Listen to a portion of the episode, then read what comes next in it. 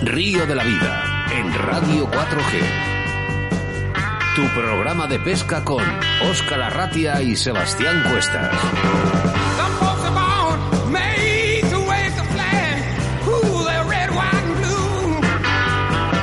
Bienvenidos, bienvenidas a Río de la Vida. Muchas gracias por estar ahí eh, al otro lado de las ondas. 87.6 de la FM a través de la provincia de Valladolid. 91.1 en Radio 4G Iscar. Y la cantidad, ¿eh? ¿por qué no decirlo? Miles de personas que se conectan a través de la aplicación móvil Radio 4G Valladolid. Para Android y para Apple, ¿eh? También, ¿eh, Sebastián? Pues sí, mira, me has pillado aquí dando las teclas. Como me gusta Estaba dando las buenas tardes a todos. Eh, buenas tardes, Ross Roots. Eh, buenas tardes, Aarón, José Luis, Iván, gran tío ahí en, en el Open de Río de la Vida. Cómo no, dar las buenas tardes a todos. José Luis también. Y cómo no, Oscar. Esto es Río de la Vida y no faltamos a la cita. Venga, que no hay tiempo que perder. Aquí comienza el programa 107 de Río de la Vida con nombre y apellidos 21 de octubre del año 2021. Mi nombre es Oscar Ratia y a mi lado, como siempre, el capitán de a bordo, Sebastián Cuestas. Que sí, es cómo os gusta vuestros sillones, vuestro sitio para acomodaros, para escuchar este programa, el programa 107. Y es que seguimos sumando y gracias a vosotros esta familia cada día es más grande. Cómo no, dar al play esa aplicación que tanto nos gusta, que llegamos a todos los sitios de Europa, a todos los sitios del mundo, Sudamérica y cómo no, cómo nos saludan en Charco. Por cierto, de Sudán hoy, de Sudán, en África. Anda, mira, tú qué bien, mira qué bien. Pues ya sabéis, Play Store, Apple Store, eh, Radio 4G Valladolid y vamos, es dar un play y Río de la Vida está en tu radio. Venga, que aquí da comienzo otro programa más de, Río de la Vida.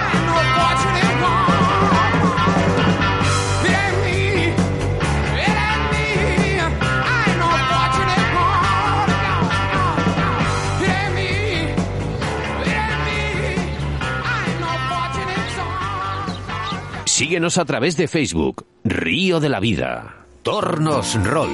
Fabricamos tornos para el montaje de moscas. Hablamos de un torno mecanizado y fabricado en España. 100% garantía de calidad, con los mejores materiales y totalmente ergonómico. Giratorio 360 grados sobre el eje de aluminio, con mordaza extra endurecida que puede albergar anzuelos del 30 hasta el 3 barra 0. Tensor y bloqueo en la misma mano.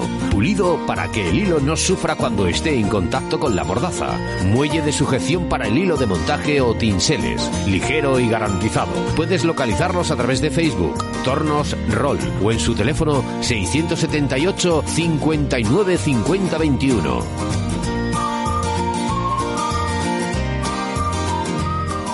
Siento no poder hoy estar tranquilo en la vida, pero la- las circunstancias hacen que sea así la cosa. Nos vemos el jueves que viene. Un abrazo a todos.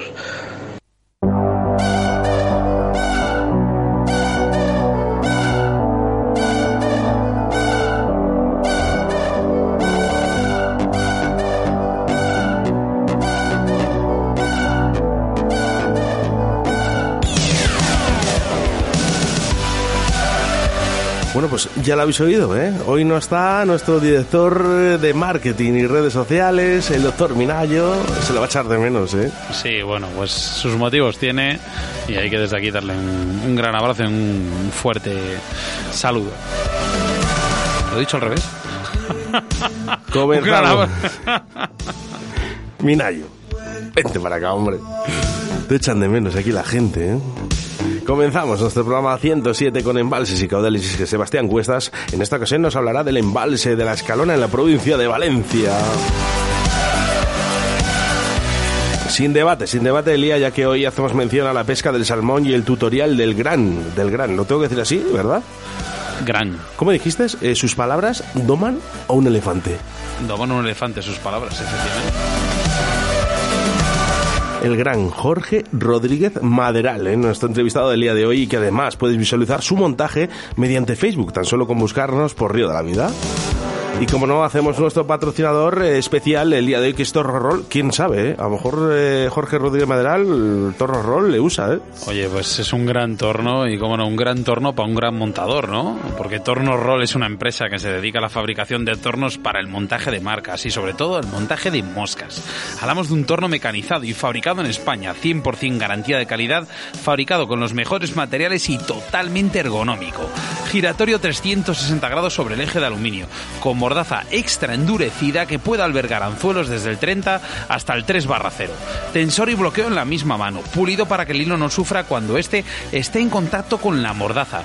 Muelle de sujeción para el hilo montaje o tinseles. Ligero y garantizado. Oye, cómo me gusta esto, ligero y garantizado, ¿eh? Puedes localizarles a través de su Facebook en Tornorroll, www.tornorroll.com, me gusta, Tornorroll. Teléfono de contacto el 678 595 ¿Te lo repito? Sí, por supuesto. 678 595021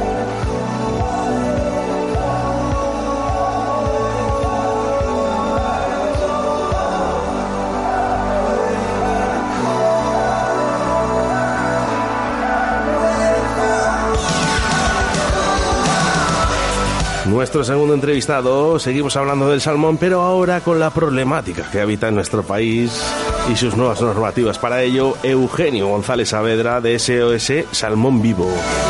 Los colaboradores, los habituales, Cañas Dragalera, Alta, la Autovía del Pescador, Pesca Oli, JJ, Fishing, Moscas de León, Riverfly y, como no, Torno Roll. Quiero recordarte que estamos en directo y que puedes interactuar con nosotros a través de nuestro WhatsApp en el 681-07-2297, como ha hecho el primero, ¿eh? Manolo de Linares. Grande Manolo. Venga, por aquí, ¿eh? Facebook, ¿eh? Alfredo Castelló Saez. Un saludo. Jorge Rodríguez Madera, nuestro entrevistado. Iván Rodríguez, ¿qué pasa, crack? ¿Qué tal estás? Nuestro amigo Manuel, cómo no, por favor, hay que proteger al salmón. Decía Charlie, de saludos de Alemania y José Rodríguez. Buenas tardes, pescas y muerte en Asturias, ya. José Luis Moretín, que por cierto, premiado de Río de la Vida, y Víctor de la Cruz Corral.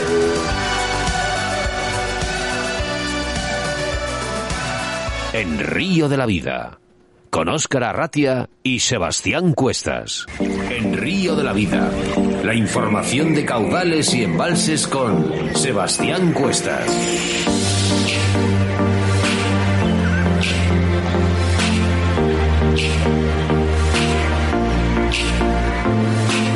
En nuestra sección de embalses y caudales hablamos del embalse de Escalona, en la provincia de Valencia. La pequeña presa de Escalona embalsa las aguas del río del mismo nombre, que a su vez es afluente del Júcar. Está ubicado en un precioso paraje entre montañas, algunas de las cuales albergan interesantes cuevas cársticas.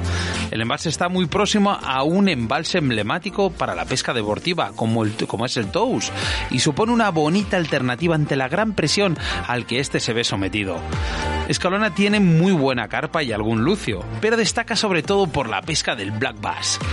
Este aquí comparte algunas características con su hermano mayor Tous.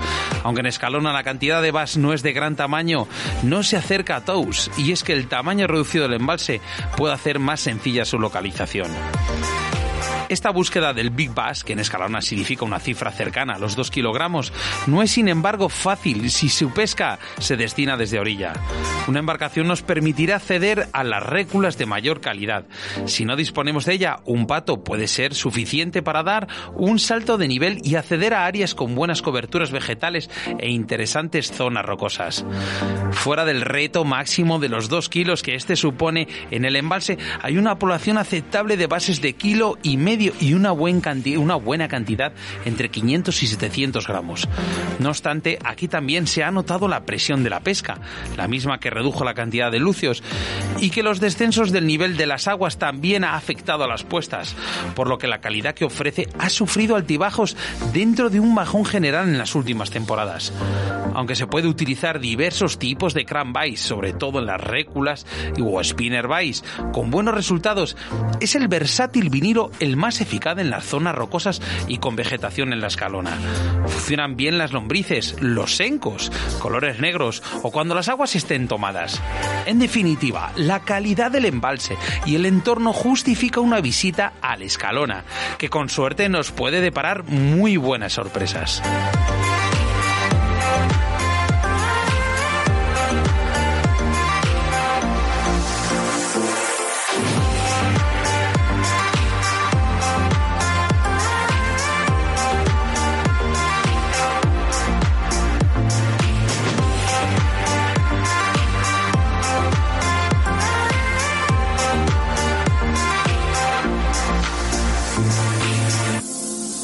Río de la Vida, con Óscar Arratia y Sebastián Cuestas. En Río de la Vida te ofrecemos nuestro invitado del día.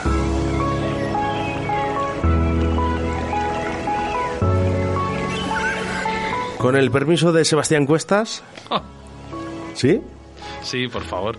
Tus palabras doman a un elefante. Buenas tardes, Jorge Rodríguez Maderal. ¿Qué tal? Buenas tardes a todos. Jorge, buenas tardes. Cómo se quedó Oscar con esas palabras, ¿eh? No sé lo que pasa, que después de la última entrevista le dije, digo, pues es que oyendo, escucha, o sea, escuchando a Jorge, aunque seas un elefante, le domas. No lo he dicho con ningún entrevistado, es solo contigo. y es verdad, ¿eh? no, es no solo, no solo ser pelota nunca. Bueno, se agradece, se agradece por lo menos. Tú rite, rite, eh, pero aquí no estamos, no estamos eh, para, para decirnos las cosas bonitas. Eh, decimos para decir las, las verdades, Jorge. Ya os echaba de menos, la verdad. Ya estaba pensando, joder, es tardísimo, a ver cuando me llamen estos, para octubre hemos quedado para tal y cual, y, ya estaba con ganas. Eso es lo que más nos gusta de los entrevistados, ¿eh? que os quedéis un poquito con las ganas también de volver. pues sí, la verdad es que la verdad es que se está tan a gusto que, dan ganas. Claro no sé si las ganas que tiene Jorge de volver o nosotros de volver a la estrada o algún sitio de estos. yo creo que lo de la estrada estamos todos, vamos, con las piernas temblando ya para ver si... Ya, ya, tenemos más o menos fechas, ¿no? Y eso. Sí, sí, queda, hombre, eh, hablé con Alex hace poco y perdonad que tengo la perra ahí viendo por la ventana y, ladra. No te preocupes, no se oye, ¿eh? No, no, vale, no, no se oye. Pues hablé con Alex hace poquito y me dijo que bueno, que iba a empezar ya a, moverse, así que nada, con muchas ganas de, que todo vaya para adelante, sobre todo que, que, el, que el COVID nos, nos permita, ¿no? Sí. Oye, Jorge, das tú el punto y salida al vídeo, ¿vale? O sea, cuando tú quieras, ¿vale? Eh, le ponemos el tema del vídeo. Eh, Oscar, pues nada, eh, un poquito de lo que va a tratar el... En principio, eh, bueno, este es otro de los tutoriales de Jorge Rodríguez Madral aquí en Río de la Vida y lo que queremos hacer es que también, mientras lo va explicando Jorge, que la gente también lo pueda ver en Facebook. Si es verdad que, que nuestras personas que nos están escuchando a través de nuestra aplicación móvil, Radio 4G Valladolid, o a través de la 87.6 de la FM, o a través de la 91.1 de la FM, no lo pueden ver, pero Jorge lo va a explicar perfectamente ¿eh? para que la gente eh, lo entienda. Pero no lo pueden ver, pero se puede meter al Facebook, hombre. Bueno, hay gente que no tiene Facebook. ¿eh? Jorge, ¿de qué mosca hablamos hoy? Bueno, pues eh, hoy hablamos de una mosca de, estilo D, que es de ese, estilo que se desarrolló a, la, orillas de este río escocés muy famoso. Entonces son unas moscas muy tienen un, estilo muy determinado, ¿no? Y hoy hablamos de una de las moscas más conocidas de este estilo, que bueno, que, que todo el mundo salmonero conoce, que se llama acroid y, bueno, vamos a ir atándola. Cuando queráis ponemos el vídeo y... Eh, ¿Te parece, Jorge, antes, de antes de meter el vídeo, como bueno, que ya Madrid ya nos tiene mucho mucha manía. No, no, nos quiere mucho, nos quiere mucho porque subimos audiencia, subimos audiencia y, cada, vez que decimos que necesitamos más tiempo, ellos nos lo dan. Eh, si te parece, antes de meter el vídeo, cuéntanos un poco su historia. Bueno, pues, eh, a ver, más que la historia, esta, esta mosca es, bueno, tiene, no tiene como la otra vez, ¿no? Que hablamos de, del señor Pulitzer y me tal. Encantó, me encantó, y nos encantó a todos, ¿eh? O sea, fue espectacular, Jorge. o sea, se me sobran las palabras por agradecértelo todo. Ya, nada, esta mosca no es que tenga una anécdota, digamos, eh, así mítica, ¿no? Que se pueda contar, sino que, sino que lo que la hace especial es que es uno de esos patrones que no sabemos bien por qué se hace famosos, ¿no? Y se usan en, en, todas partes. Entonces, esta es una de esas moscas que hay que conocerla porque por lo importante que es, digamos, por lo destacada que es, ¿no? Es la di más famosa de, de la historia, por así decirlo, y, y, y bueno, una de las características más importantes que la hacen tan famosa es que la, combinación que tiene del cuerpo color negro y amarillo es una combinación de colores que a todos nos gusta, ¿no? En, muchos patrones de pesca se usa, eh, para el salmón sobre todo. Entonces, como ya de por sí lo tiene, eso la ha hecho muy famosa, ¿no? Entonces, como además estéticamente es muy, es muy bonita, pues claro, es uno de esos patrones que, que acaba de llegar mi hija del parque. Oye, que... diga hola por la radio, eh, Jorge. No, no, bueno, está cogiendo la rabieta, que olvídate. Nada, con rabieta no, no, no queremos, no, rabietas no.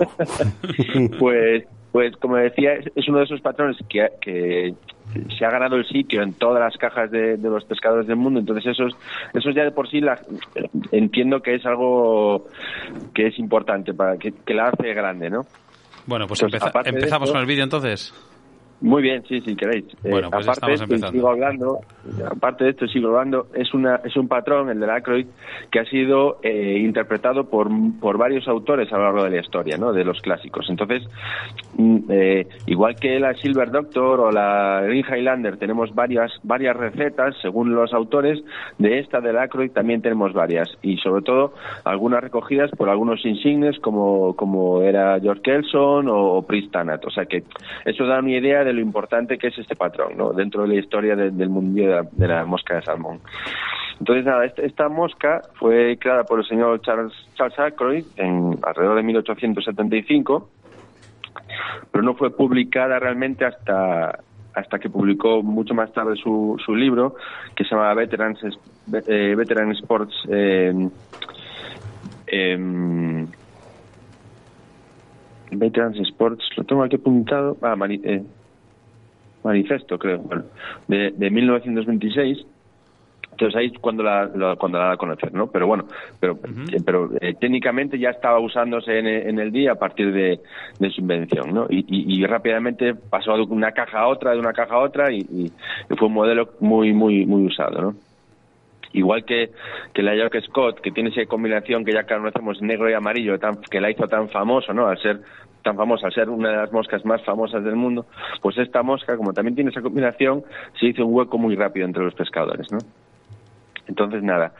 Eh, con respecto a, este tipo de moscas, de las moscas tipo D, hay que decir que, eh, que la gente se confunde mucho con, con, las moscas tipo Spey porque tienen una relación muy muy directa, ¿no? Son los orígenes son cercanos y además eh, la estética es muy parecida, ¿no? Como, se, como se suelen atar en anzuelos largos, con montajes, digamos, eh, muy ligeros de material, usando en muchos casos la pluma de, garza, esa tan característica que luego veremos en el vídeo, pues, eh, pues son moscas muy parecidas estéticamente, pero la diferencia más evidente es que las alas de las moscas tipo D se montan en horizontal, ya lo veremos en el vídeo, y las moscas tipo Space se montan en, vertical, digamos como una mosca con el aspecto de una mosca más tradicional, ¿de acuerdo? Entonces, claro, esa es una diferencia muy, muy, muy especial. De hecho, eh, eh, eh me, me, duele el cerebro cuando veo una, una, una Acroid, por ejemplo, como las veo, con las alas montadas en vertical, ¿no? Me, me hace un, tengo un cruce de cables ahí, claro. Esto, esto quiero dejarlo muy, muy claro porque es muy importante. Evidentemente podemos atar las moscas como nos dé la gana, por supuesto.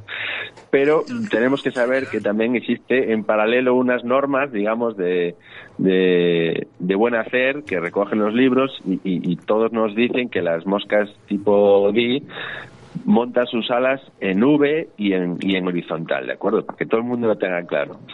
Mira, eh, Jorge, eh, estamos ahora con, bueno, ya acabas de poner el anzuelo, ¿vale? Estás ah, montando el hilo, ¿vale? Estás ya has hecho la base del hilo y ahora mismo estás empezando a, a montar, ¿vale?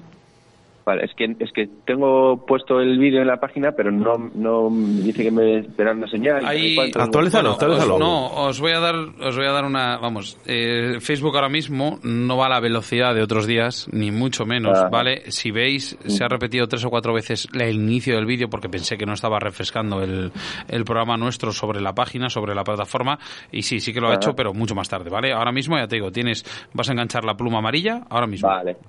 Ah, vamos a enganchar Ahora mismo. Hemos hecho... Bien, vamos a poner. Pues hemos... Bien, hemos... ¿La estás eh, pelando? Eh, vale, vale. Con respecto a... Bueno, hemos, hemos atado el tag, que está en... en, se hace en, en tinsel plateado. Hemos puesto la cola, que es que está de faisán dorado. Hemos puesto un bailing en la cola, una, una sobrecola, por así decirlo, que es de cuello de faisán dorado. Y ahora estamos con el cuerpo. El cuerpo se hace con un, con un dubbing de, de foca amarillo el, uno, el patrón original es con de un enfoque anaranjado, pero de diferentes eh, diferentes eh, interpretaciones usan en amarillo también, ¿no? se pueden usar distintamente.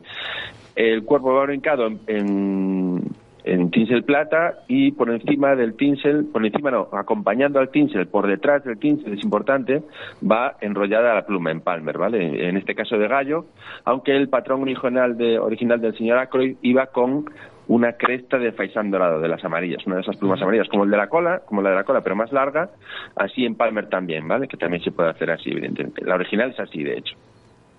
Entonces el cuerpo continúa con... Ah, ya estoy viendo el vídeo. Pero bueno, bueno, eh, estamos teniendo problemas. Facebook está teniendo ahora mismo unas, sí, sí, está teniendo, unas ideas de olla, hablando malamente. Eh, yo estoy viendo el comienzo solamente. Ahora sí, ahora mismo. Estamos viendo todos el comienzo del montaje. Eh, no entendemos por qué Facebook se, se, le está yendo un poco la pinza, pero bueno, es, lo Pues no le preguntes, de estas tecnologías, no le preguntes a Jorge Rodríguez Maderal que poquito, ¿eh? Vas con, una, vas con una latencia de un minuto y medio sobre el, sobre el vídeo original. Que de moscas de salmón sabe como el que más, pero de tecnología poquito. No, no, no. Jorge, un abrazo que te queremos un montón, que ya lo sabes. Igual hay que contarlo. O sea, no, ya lo contaremos, Jorge, que, que, tenemos un especial de, Río de la Vida para contar estas cosas. Ok, vale, vale, muy bien. Eh. Pues nada, eh, eh, entonces el cuerpo continúa con, con una. Son dos secciones iguales, la, la sección amarilla y una sección más cercana al, al, ojo del anzuelo, que es una sección de seda negra brincado en plateado, ¿vale? También. En moscas grandes eh, te recomiendo hacer un brincado con tinsel plano plateado acompañado de un tinsel eh, retorcido plateado también, ¿vale? En moscas más pequeñas, para no complicarnos, podemos usar un tinsel directamente plateado, simplemente, ¿vale? Y luego, eh, bueno, ahora se ha ido el vídeo. Comienza otra vez. Bueno, se va. Eh, el caso. Eh, y luego, em, en esa segunda parte del cuerpo, podemos eh, directamente brincarlo, usar también la pluma de garza, de la que hablemos ahora mismo, para brincar el cuerpo o, directamente ponerla como la primera parte del babero, digamos, antes de las alas, ¿vale? Lo que en el argot, lo que usan en, en los libros de de atado ingleses lo, llaman shoulder, ¿vale? El hombro de la, mosca. Entonces, en muchas moscas D, el shoulder, esa parte, eh, es en la que colocan la pluma de garza. La pluma de garza, la que vais a ver en el vídeo, si lo conseguís ver, es una pluma de garza, garza, eh, garza real, de aquí del país, que se extiende por toda Europa y es una pluma de color negro natural que se encuentra tanto en los hombros como en la zona entre las patas de la garza, ¿de acuerdo? Son plumas que obviamente son ilegales conseguirlas, es decir, no se venden. Y de hecho ya lo hablamos en otro programa. Sí, en el mercado podemos eso, encontrar plumas asiáticas, garza asiática, etcétera, etcétera. ¿no? Yo siempre voy ojo a visor buscándolas por el río y es, en este caso es, original, la he encontrado por el río y, bueno, y, prefiero atarla con, con, pluma original, ¿no?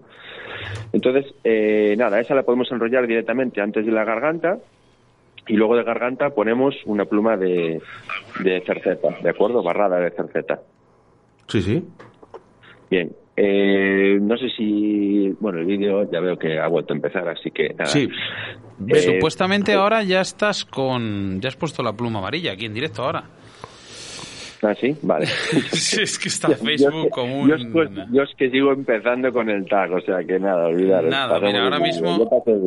Bueno, eh, escucha, vete a tu libre albedrío, que al final la gente lo va a ver. Vale, vale, eh, Supuestamente, mira, yo ahora estoy. Vamos a hacer una cosa, Oscar. Voy a refrescar aquí un momento el Facebook, ¿vale? Como si fuese un usuario. Y vamos a ver por dónde anda Jorge. A ver. Ahora mismo estás vas a empezar a poner la pluma amarilla. Esto, eh, y ya, mientras lo vas haciendo, eh, Sebas, quiero recordar que esto es un programa en directo. Por favor, Jorge, dinos la hora mismo, ahora mismo, ¿qué hora tienes? Las 18.27, las 19.27, perdón. 19.27, vale. Eh, para que la gente entienda de que nosotros hacemos los programas en directo.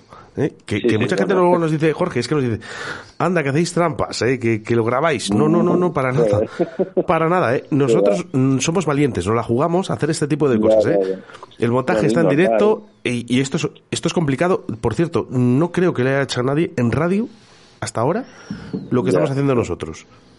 Hombre, yo entiendo, yo entiendo que, a ver, eh, yo las referencias que tengo de este programa, una de esas, una de ellas es la autenticidad y eso no se logra eh, haciendo las cosas en diferido, ¿sabes? Entonces, bueno, eh, es obvio que estos problemas que nos ocurren ahora de tal que estamos comentando, pues es normal que pasen en directo, ¿entiendes? Nada, y por- sobre todo con un tipo como yo, que la tecnología ya ves. No, no, no, no, mira, hasta nosotros Pero- fallamos, que somos profesionales, Jorge.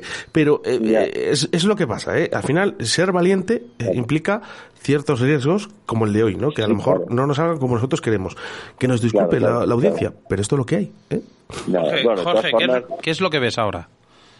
Ahora, ahora estoy empezando otra vez. Otra vez, vale, hay algún problema, pero muy serio. No, bueno, no, no os preocupéis. Seguimos, ah, seguimos con el tema. Eh, Eh, eh, si lo si con- vosotros que vais con el cómo lo tenéis vosotros qué, qué estáis viendo No, pero el problema es el, problema que hay es lo que tú estás viendo, lo que está viendo todo el mundo. ya vale vale entonces, vale, ese es el problema. Entonces, eh, vamos a refrescar un segundo. Vamos a poner Río de la Vida y a partir de ahora vamos a ver dónde andamos, porque es que si no, lo que, mira, igualmente estás volviendo a empezar. No, hay Claro. un hay un bucle, hay un bucle en el cual eh, Facebook ahora mismo Bueno, está. vamos, Jorge, hablando un Jorge, poquito de, sobre, de esta mosca. Háblanos un es- poquito, ¿vale? Háblanos desde el principio. Vale, has hecho una base blanca, ¿no? Una base con Eh, tint. Un, un- no es, es- no es blanco es es, eh, Es plateado. es, es plateado sí es un tinsel oval plateado eh, de, de grosor pequeño small y, y nada eso es lo que los, los, los clásicos llaman el tag no el, el- el- ese ese tag esa etiqueta es la que sirve de digamos de tapón trasero no para aguantar todo el montaje y que no se vaya abajo hacia la hacia la curva del anzuelo digamos vale entonces, en este caso se hace de, de eso, de pincel plateado, se, ap- se aprieta lo más fuerte posible y bueno, ya estamos empezando otra vez. Se aprieta lo más fuerte posible y luego se le se pasa un bruñidor para que quede lisito y que no se noten las vueltas de pincel, ¿no? Cuando vemos moscas a las que el tag se le ven las vueltas de pincel, se notan, eso, mm, eso no mola. eso no mola. Entonces, un truquito para que el aspecto final de la mosca mejore es, por ejemplo, ese, pasarle el bruñidor para que esas vueltas queden planitas y, y no se noten, digamos, ¿vale? Es importante la Eh, fuerza en este caso, ¿verdad, Jorge? ¿Perdón? La fuerza, la fuerza que ejercemos. Eh, sí, o sea, el, el, el tinsel tiene que estar bien apretado, fuerte, pero eh, para que las vueltas no se noten, una vez que está enrollado, si le pasas el bruñidor, deja de ser oval, por así decirlo, y queda más plano, ¿vale? Entonces se compacta todo, queda como más liso. Entonces ahí eso ya es calidad, ¿vale? Es un detallín de mejora, digamos, estética y de... Es un detalle que no todo el mundo tiene cuando ata moscas y en el aspecto general de la mosca, al final cuando la ves, son detalles que, que, que hacen que la mosca gane mucho, ¿vale? Tanto eso como pasarle el mismo bruñidor sobre la seda, sobre los cuerpos de seda, para que para que el- para que no se noten tanto las vueltas de la seda, etcétera, ¿no? Así como ocuparse de meterle un bajo cuerpo, que Sí. lo veréis en el vídeo en algún momento, de sedón blanco para que el cuerpo de la mosca gane volumen con respecto al grosor del, del anzuelo. Eso al final, todos esos detalles que hacen que la mosca esté bien proporcionada, joder, al final se nota. Cuando ves moscas eh, diferentes y ves que hay algunas que no tienen estos detalles, se nota al final. Y eso, eso hace que la mosca tenga calidad, ¿no? Sí. Entonces, bueno, al final, al final eso nos diferencia a veces unos a unos de otros, ¿no? Entonces, bueno, son detallitos que hay que tener en cuenta a la hora de, si queremos hacer moscas de salmón que tengan cierto ya gusto, digamos, y criterio, pues hay que tener en cuenta esa- esas cositas, ¿no? Ahora estoy viendo cómo doy con el bruñidor. En mi caso yo uso el filo, o sea, el, el mango de una tijera pulido. Podéis hacer usar cualquier cosa superficie pulida para hacer eso que os estoy diciendo, ¿no? Para, tanto para el tinsel como para las sedas. Sigue, sigue, continúa, eh, Y- Jorge, por favor. Y, y nada, ahora estoy viendo eso, la colocación de la cola, la, la cresta de faisán dorado. Sí, efectivamente. Sí, eh, se pueden, si, si Jorge, están más o un, menos un- detallito. Has cortado eh, el, el extremo, ¿no? De, de, de, de ese faisán. Digo, Eh, le he quitado lo que es la borra, lo que solemos llamar la borra, que es la parte, digamos, de plumón de la pluma, que está más cercana de la, de- a, la, al, a la base de la pluma y me quedo con las fibras. Y usaríamos el, ojo, el ojo. ¿Sería el ah, ojo de, de, de Faisán? No, no, entonces estás, vosotros estáis mucho más adelante que yo. Yo estoy poniendo la cola de la mosca ahora mismo. Ah, vale, vale.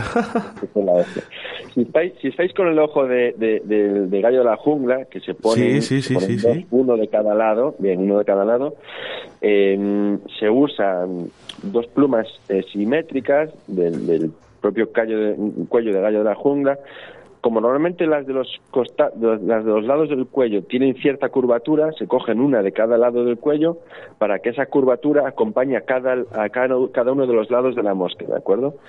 Como en la mayoría de, bueno, como en las moscas vi, la pluma de gallo de, la jungla se coloca en, lo que los ingleses dicen, llaman dropped, ¿vale? O sea, o sea, hundida, o sea, hacia abajo, no hacia arriba como las moscas tradicionales se, aprovecha la curvatura de la, de la pluma para elegir la correcta de cada lado para que quede bien hacia abajo, caída bien hacia abajo, ¿de acuerdo? Acompañado, acompañando el, el flow que digamos de la garganta y, y, el, y el hombro de la mosca, ¿de acuerdo? ¿Se entiende más o menos lo que estoy diciendo, no? ¿A qué me refiero? Por mí perfecto. Vale. Bueno, entonces una vez que tú atas ya los ojos de gallo de la jungla, la mosca ya está terminado, ya está terminada. Generas la cabeza para darle un poquito de volumen a la cabeza, si te gusta, vaya, si no puedes entrar en la locura esa de intentar locura absurda de intentar hacer cabezas minúsculas que simplemente tienen una función estética y ya está. Formas la cabeza de la mosca, barniz, haces, haces un nuevo final, barnizas y listo. Yo para rematar esta mosca he trabajado toda la mosca con un hilo de... Perdona, Jorge, para que entiendan nuestros oyentes, porque ahora mismo estás con el cuerpo y acabas de pasar la tijera sí. como para pelmazar, ¿no? Un poquito ese cuerpo. Sí, es lo que os comentaba. Eh, lo que hago es, eh, tanto para el bajo cuerpo, como que habéis visto que es un sedón blanco, como para la seda de color negro, en este caso, eh, yo paso el, bruñidor, que se llama así, se usa, el bruñidor se usa para muchas, muchas acciones de, manualidades, pues eso, para alisar, digamos, porque es una superficie eh, pulida que sirve para alisar y para compactar materiales. En este caso sirve para compactar la seda o compactar el tinsel, como vimos antes, compactarlo y, y, sí, compactarlo y evitar que se noten tanto las vueltas que damos, ¿de acuerdo? Aparte, el, tema de, porque mucha gente me pregunta de cómo hago los cuerpos, cómo uso la seda para hacer cuerpos y que no se noten las vueltas, etcétera. Hay dos cosas muy importantes. Uno, que es que tú al dar, al girar la seda o el hilo de montaje, eh, sobre, el, sobre la tija, el hilo se va retorciendo a sí mismo, ¿vale? Por acción del potrobinas o lo que sea. En el caso de la seda, lo que hay que hacer es coger hebras sueltas e ir manteniendo eh, eh, la seda plana sobre cada vuelta, ¿de acuerdo? Sí. Si tú, la, si tú la enrollas fijas con tus dedos, ella se va retorciendo. Entonces estás generando vueltas de vueltas. ¿Entiendes? Estás haciendo que las vueltas se noten. Por tanto, la seda hay que enrollarla siempre soltando cada vez para que se mantenga plana sobre la tija del anzuelo, ¿de acuerdo? Y aparte, luego por encima le pasas el bruñidor, entonces ya queda mallada, ¿vale? Pues es importante, y te voy a decir, Jorge, para los que montamos habitualmente, lo que está explicando es muy fácil, ¿sabes? Yo entiendo que para la gente, claro, y luego, si se quiere montar una, una mosca de salmón, es que no es fácil es que no es fácil. Lo que pasa es que lo estamos mostrando en este programa. como Diego Pinar, que nos dice, sois únicos, sin duda, pues porque hacemos cosas como esta, ¿no? Y, tenemos a gente como Jorge Rodríguez Maderal explicando cómo hacer una mosca de salmón. Bueno, eso, eso, a ver, yo te digo, no es fácil. Eh, yo siempre digo que, que, que, todo es relativo, ¿no? Entonces, bueno, moscas de salmón hay que tener en cuenta una cosa. Suelen ser en tamaños grandes, normalmente, ¿no? O sea, que ya, ya, ya el handicap del tamaño, por ejemplo, de gente que hace vinterines en un 23, ¿sabes? Ya. No, no, no, no, no, estamos para entonces, ¿eh? entonces, claro, entonces, claro. Eh, que hay ciertas técnicas que pueden parecer complicadas. Claro que sí, pueden parecerlo, pero con un poco de práctica se sacan.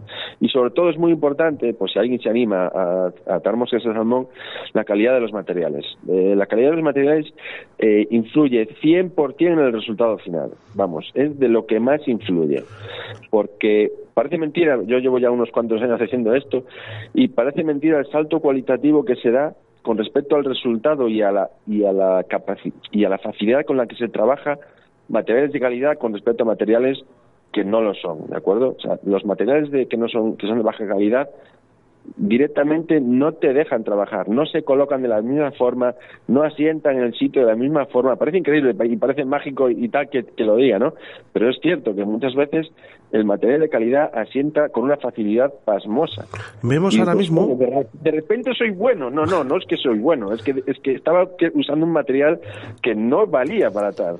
Eh, Jorge. La gente se desespera comprando materiales en las, en las tiendas de pesca y a lo mejor son malos y no hay manera, macho. Sí, y a los chinos. Y creen que son ellos cuando la culpa es del material. Oye, por favor, pido a la audiencia, ¿vale? A través que esté conectado, o sea, a través de Facebook, eh, que nos comenten si realmente realmente están viendo el vídeo eh, continuo, si no hay repetición, ¿vale? Yo lo estoy viendo bien, pero Sebastián Cuesta... Es, que estoy teniendo muchos problemas porque es que eh, me meto desde mi dispositivo, desde otros dispositivos, y veo continuamente que el vídeo se para en la misma imagen. Para la gente que no conozca los estudios, mira, por ejemplo aquí Antonio Zenamor, que ha estado aquí en los estudios de Radio 4G, eh, sabe perfectamente que estamos Sebastián Cuestas aquí en la pecera y yo estoy fuera, ¿no? Entonces... Por favor, si veis cualquier yo lo que se repite, repite todo el rato, por favor, darme... No lo ve bien. Entonces, por ahora yo lo estoy viendo continuado. Desde la última vez que empezó está continuado. ¿eh? Vale, vale, muy bien. Las personas que nos están escuchando, por favor, comentarnos un poquito. Y tal, Efectivamente. perfecto, venga, pues nos fiamos de ti. Eh, Jorge, continúa. Alfredo ¿eh? Castelló dice, esa pluma de garza es espectacular. ¿A que sí, sí Hablando de los materiales. Tengo un saquito, tengo un saquito de ellas así muy seleccionado que eso es una maravilla. O sea, no tiene nada que ver una pluma de garza teñida o tal que, que con el producto FETEN. O sea, es, es, es un placer atar con eso, vamos. Pero bueno, es eh, hay que conseguirlas, claro. claro no, es, no es fácil siempre, ¿no? Pero bueno, si tienes la suerte, la suerte, pues eso, de, encontrar alguna durante la temporada de pesca, pues joder, pues es una maravilla. Sí. O si conoces algún dormidero de garzas o lo que sea, pues vas por ahí recoges unas poquitas y eso es una pasada, claro. Entonces, bueno, ahora estamos viendo eh, cómo pasó el, primer tinsel sobre el cuerpo de, foca.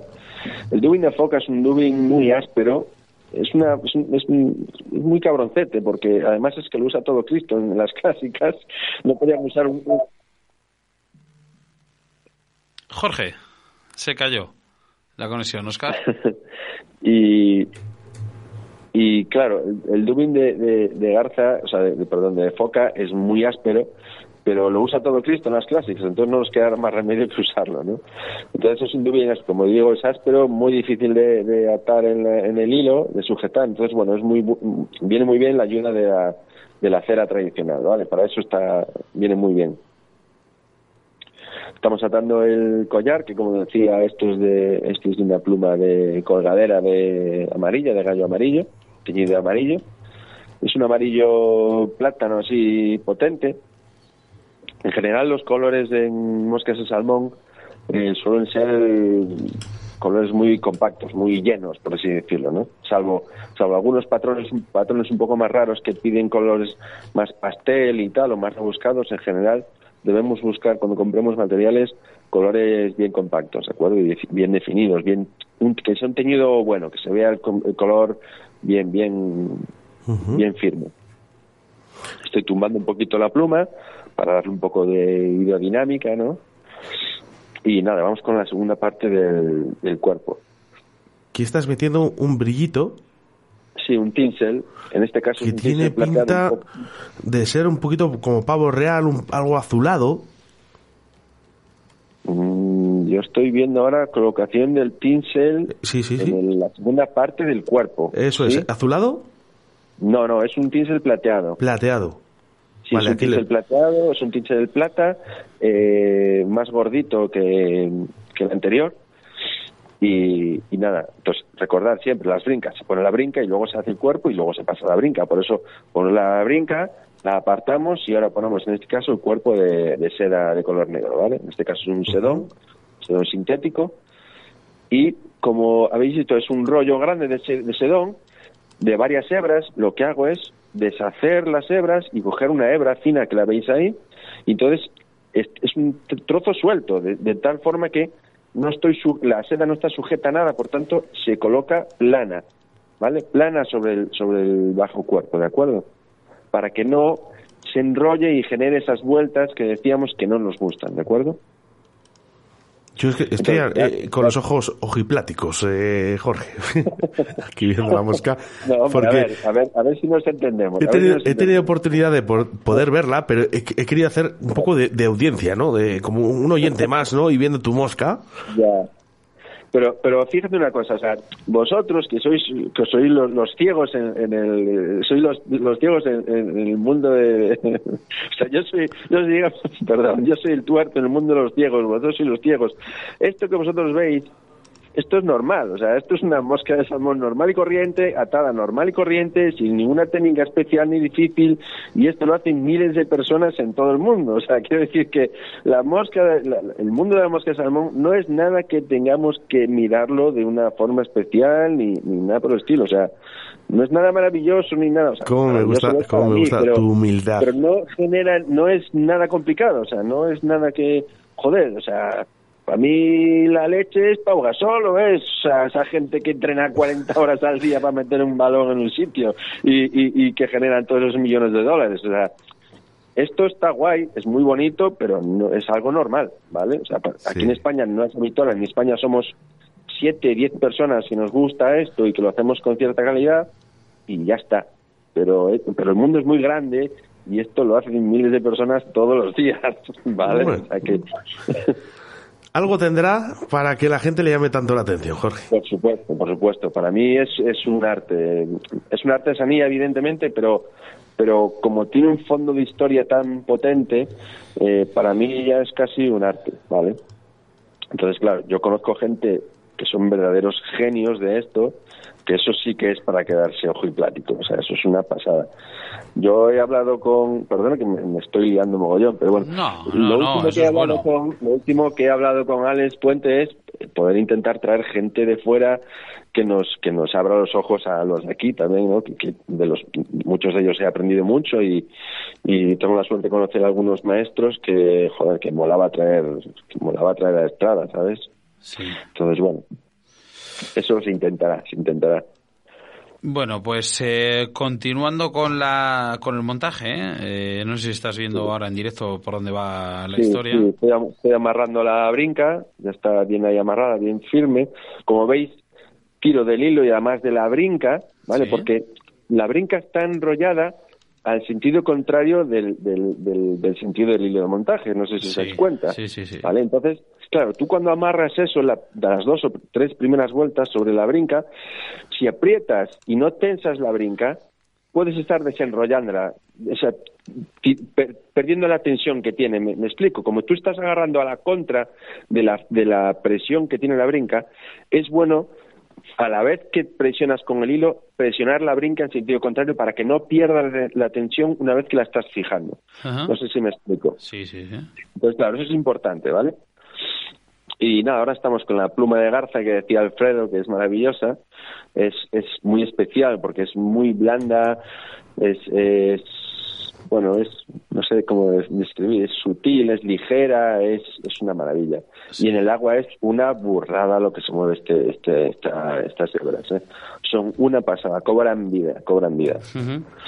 Bueno, ya veis que en este caso, bueno, la podríamos haber brincado con, con el tinsel, pero he decidido usarla así, en, como, como hombro directamente, como muchos, muchos otros muchas recetas pide, ya veis cómo abre, qué volumen coge, pero luego ya en el, en el agua achica y se, y se mueve, que es una pasada. Intentaremos solucionarlo del tema del vídeo. Yo creo que desde la gente, cuando empieza a ver este vídeo, después de que pase el programa, lo verán bien. ¿eh? Claro, Pero, claro, bueno, hemos tenido pequeñas complicaciones. Que bueno, no nos comenta por aquí, hay una persona que se llama Daniel Loncón, dice, pero si son las cuatro y las 2 y 44. ¿Desde qué país, Daniel? Claro, Daniel. ¿Desde qué, dónde estás ¿Desde qué país? Eh, oye, eh, un abrazo muy fuerte y felicidades a Raúl Gutiérrez Leralta, que es su cumpleaños. Sí, muchas felicidades a nuestro patrocinador. Felicidades, Raúl.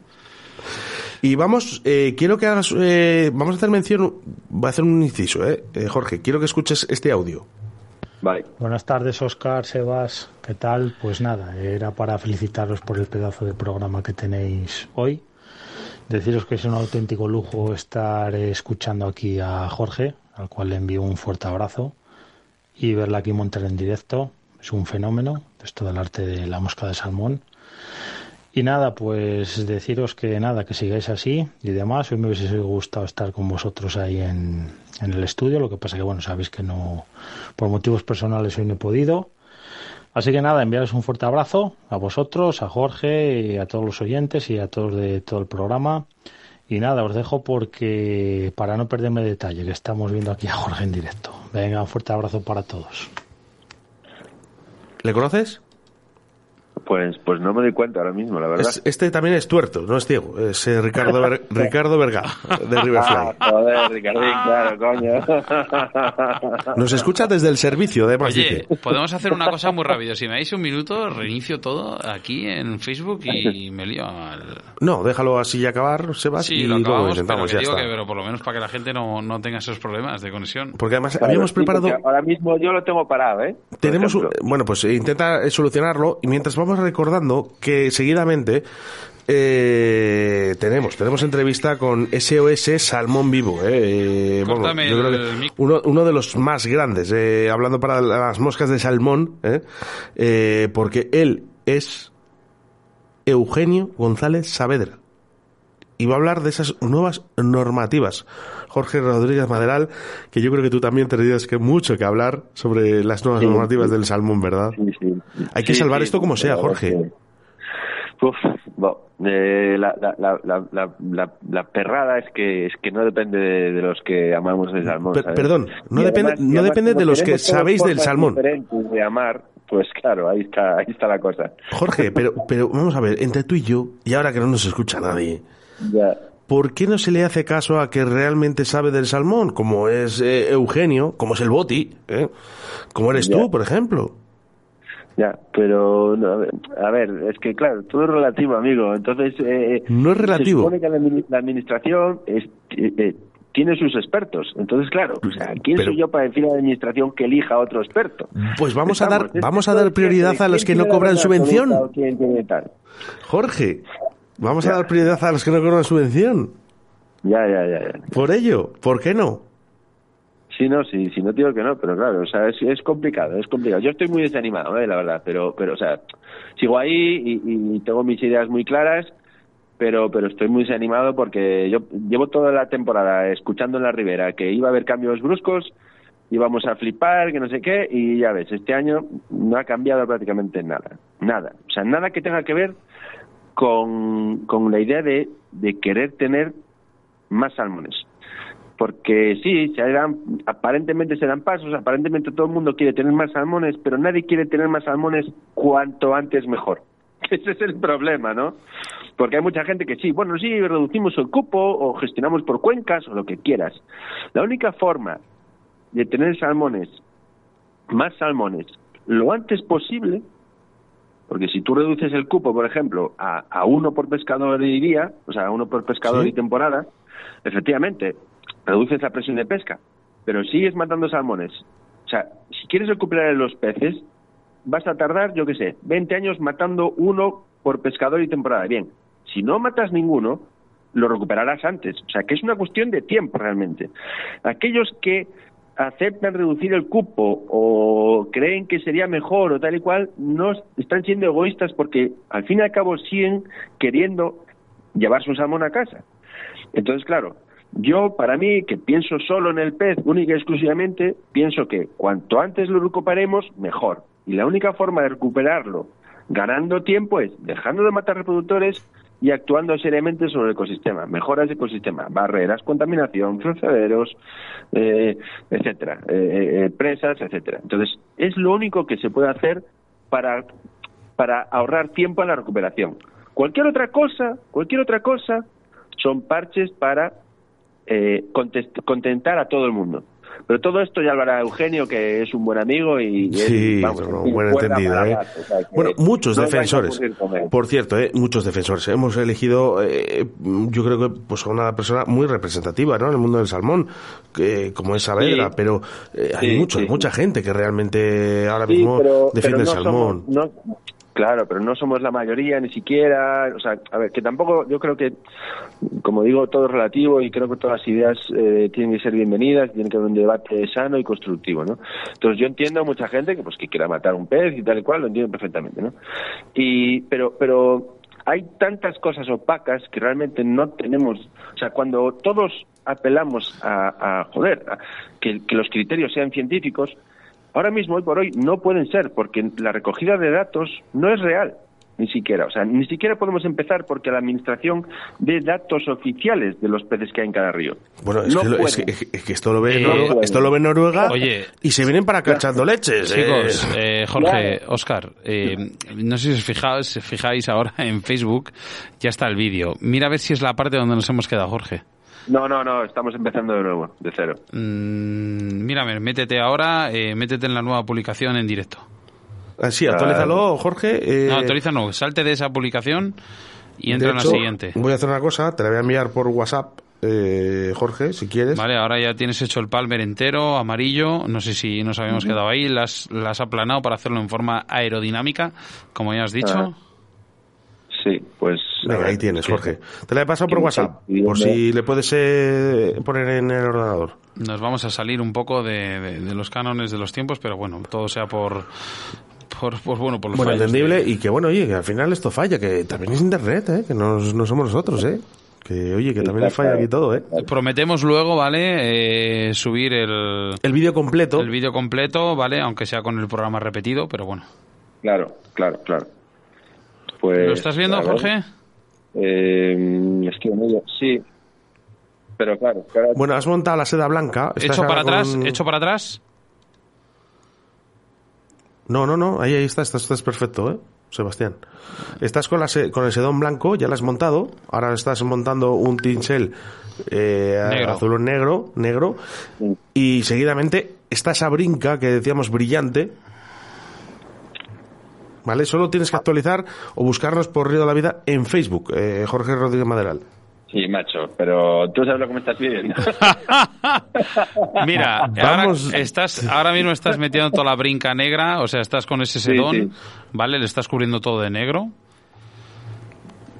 Oye, Eh, pedimos, de mientras eh, Jorge va actualizando un poquito ¿no? ese vídeo para explicarnos, os pedimos eh, a todos los que os habéis conectado que por favor, esta vez sí, eh, podáis compartir el- este vídeo. Este vídeo que está saliendo en estos momentos, eh, ahora solo hay 13 personas, 15, va subiendo, que podáis compartir por favor en vuestro perfil para que se vaya uniendo la gente, que vea la mosca de salmón de Jorge Rodríguez Maderal.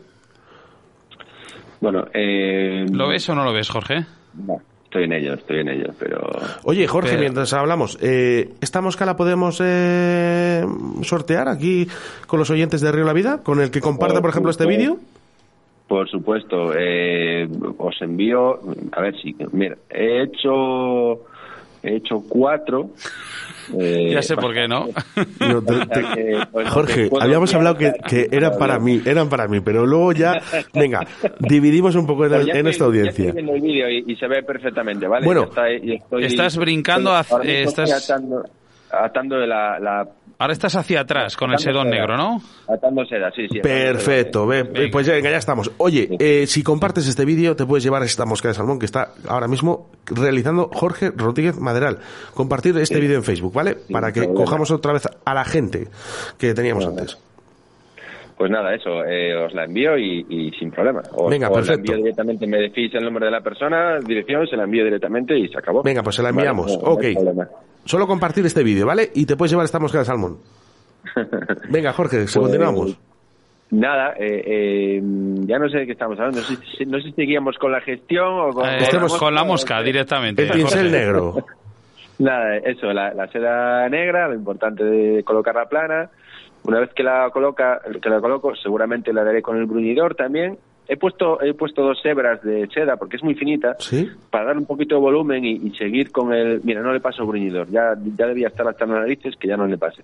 Entonces, eh, lo ideal es pasar un bruñidor para que quede bien lisita y nada.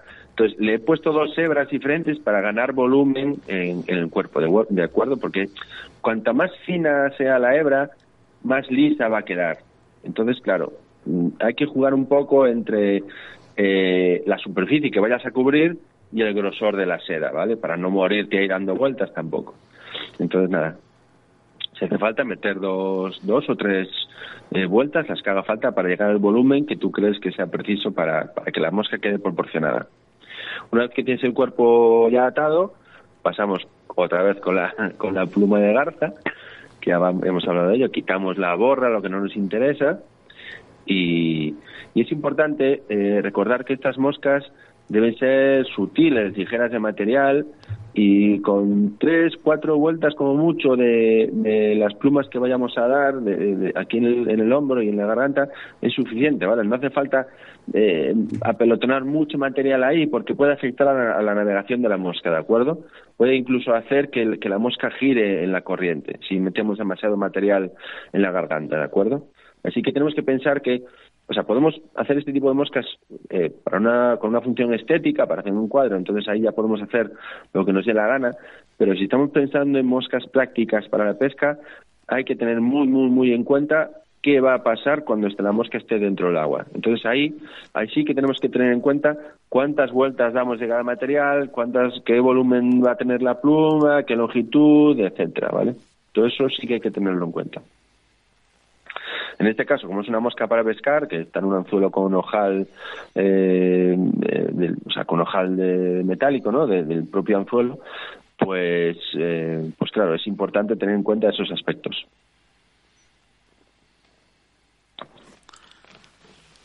Hola, ¿me oís? Sí, te estamos oyendo. Vemos ah, que echas para atrás la pluma para condicionarla para atrás, ¿no? Bien, sí, sí, sí. Para, bueno, peinarla un poquito y que acompañe al resto del montaje y luego ahí va la pluma de cerceta. ¿Cómo has dicho? ¿Pluma de? de? cerceta, de la cerceta común de aquí. Eh, que puede ser también de Ana de Silbón y tal, depende de ¿No vale la pluma de, de gallina de Guinea? Eh, no es que no valga, o sea, para la función vale, pero el patrón original, las recetas ah, piden este patrón. Es que se parece mucho, no por otra cosa. Se parece porque, bueno, se parece porque es forma parecida y tiene el patrón negro y blanco, pero a diferencia de la gallina de Guinea, la gallina de Guinea es, la pluma es negra con ocelos blancos y la pluma de tanto de cerceta como de, le, No le pillo, Oscar, ¿eh? No le pillo a este tío, yo. no le pillo a este tío, ¿eh? Este, pues, Tienes sabidas todas, macho. Doma, un elefante y, tú eres grande, Sebas. Oye, te voy a decir una cosa, ¿eh? Yo si, si por un casual quieres alguna vez pluma de gallina de Guinea, gallina de Guinea me lo pides. Vale, vale. Yo tengo, tengo, tengo una piel entera en casa, pero en cuanto se me acabe ya te, ya te escribo. Eh, Héctor, Héctor Salazar eh, dice que tiene de, de pularda. ¿eh? Dice, vaya pularda que llevas, que lleva un constipado, Jorge, que no veas. Y yo creo que me la detecta la gente a la primera. Sí, sí, yo no, no, pero no es constipado. Esto es, esto es crónico. Yo lo, mío y, y, la nariz es crónica. No, no, no, no, lo mío, lo mío, que la gente la ha detectado rápido. ¿eh? Ah, vale, vale, vale, vale. Sí, bueno, sí que se te nota un poco tomado. Sí, sí. Estoy, estoy preparándome para cuando nos veamos, que estemos bien al 100%. tenemos, tenemos peligro los dos. No, pues mira, Jorge y yo en, en Astrada fuimos los primeros que nos fuimos a la cama. Sí. Sí, sí, sí, hay que decirlo, sí. Qué mentirosos sois.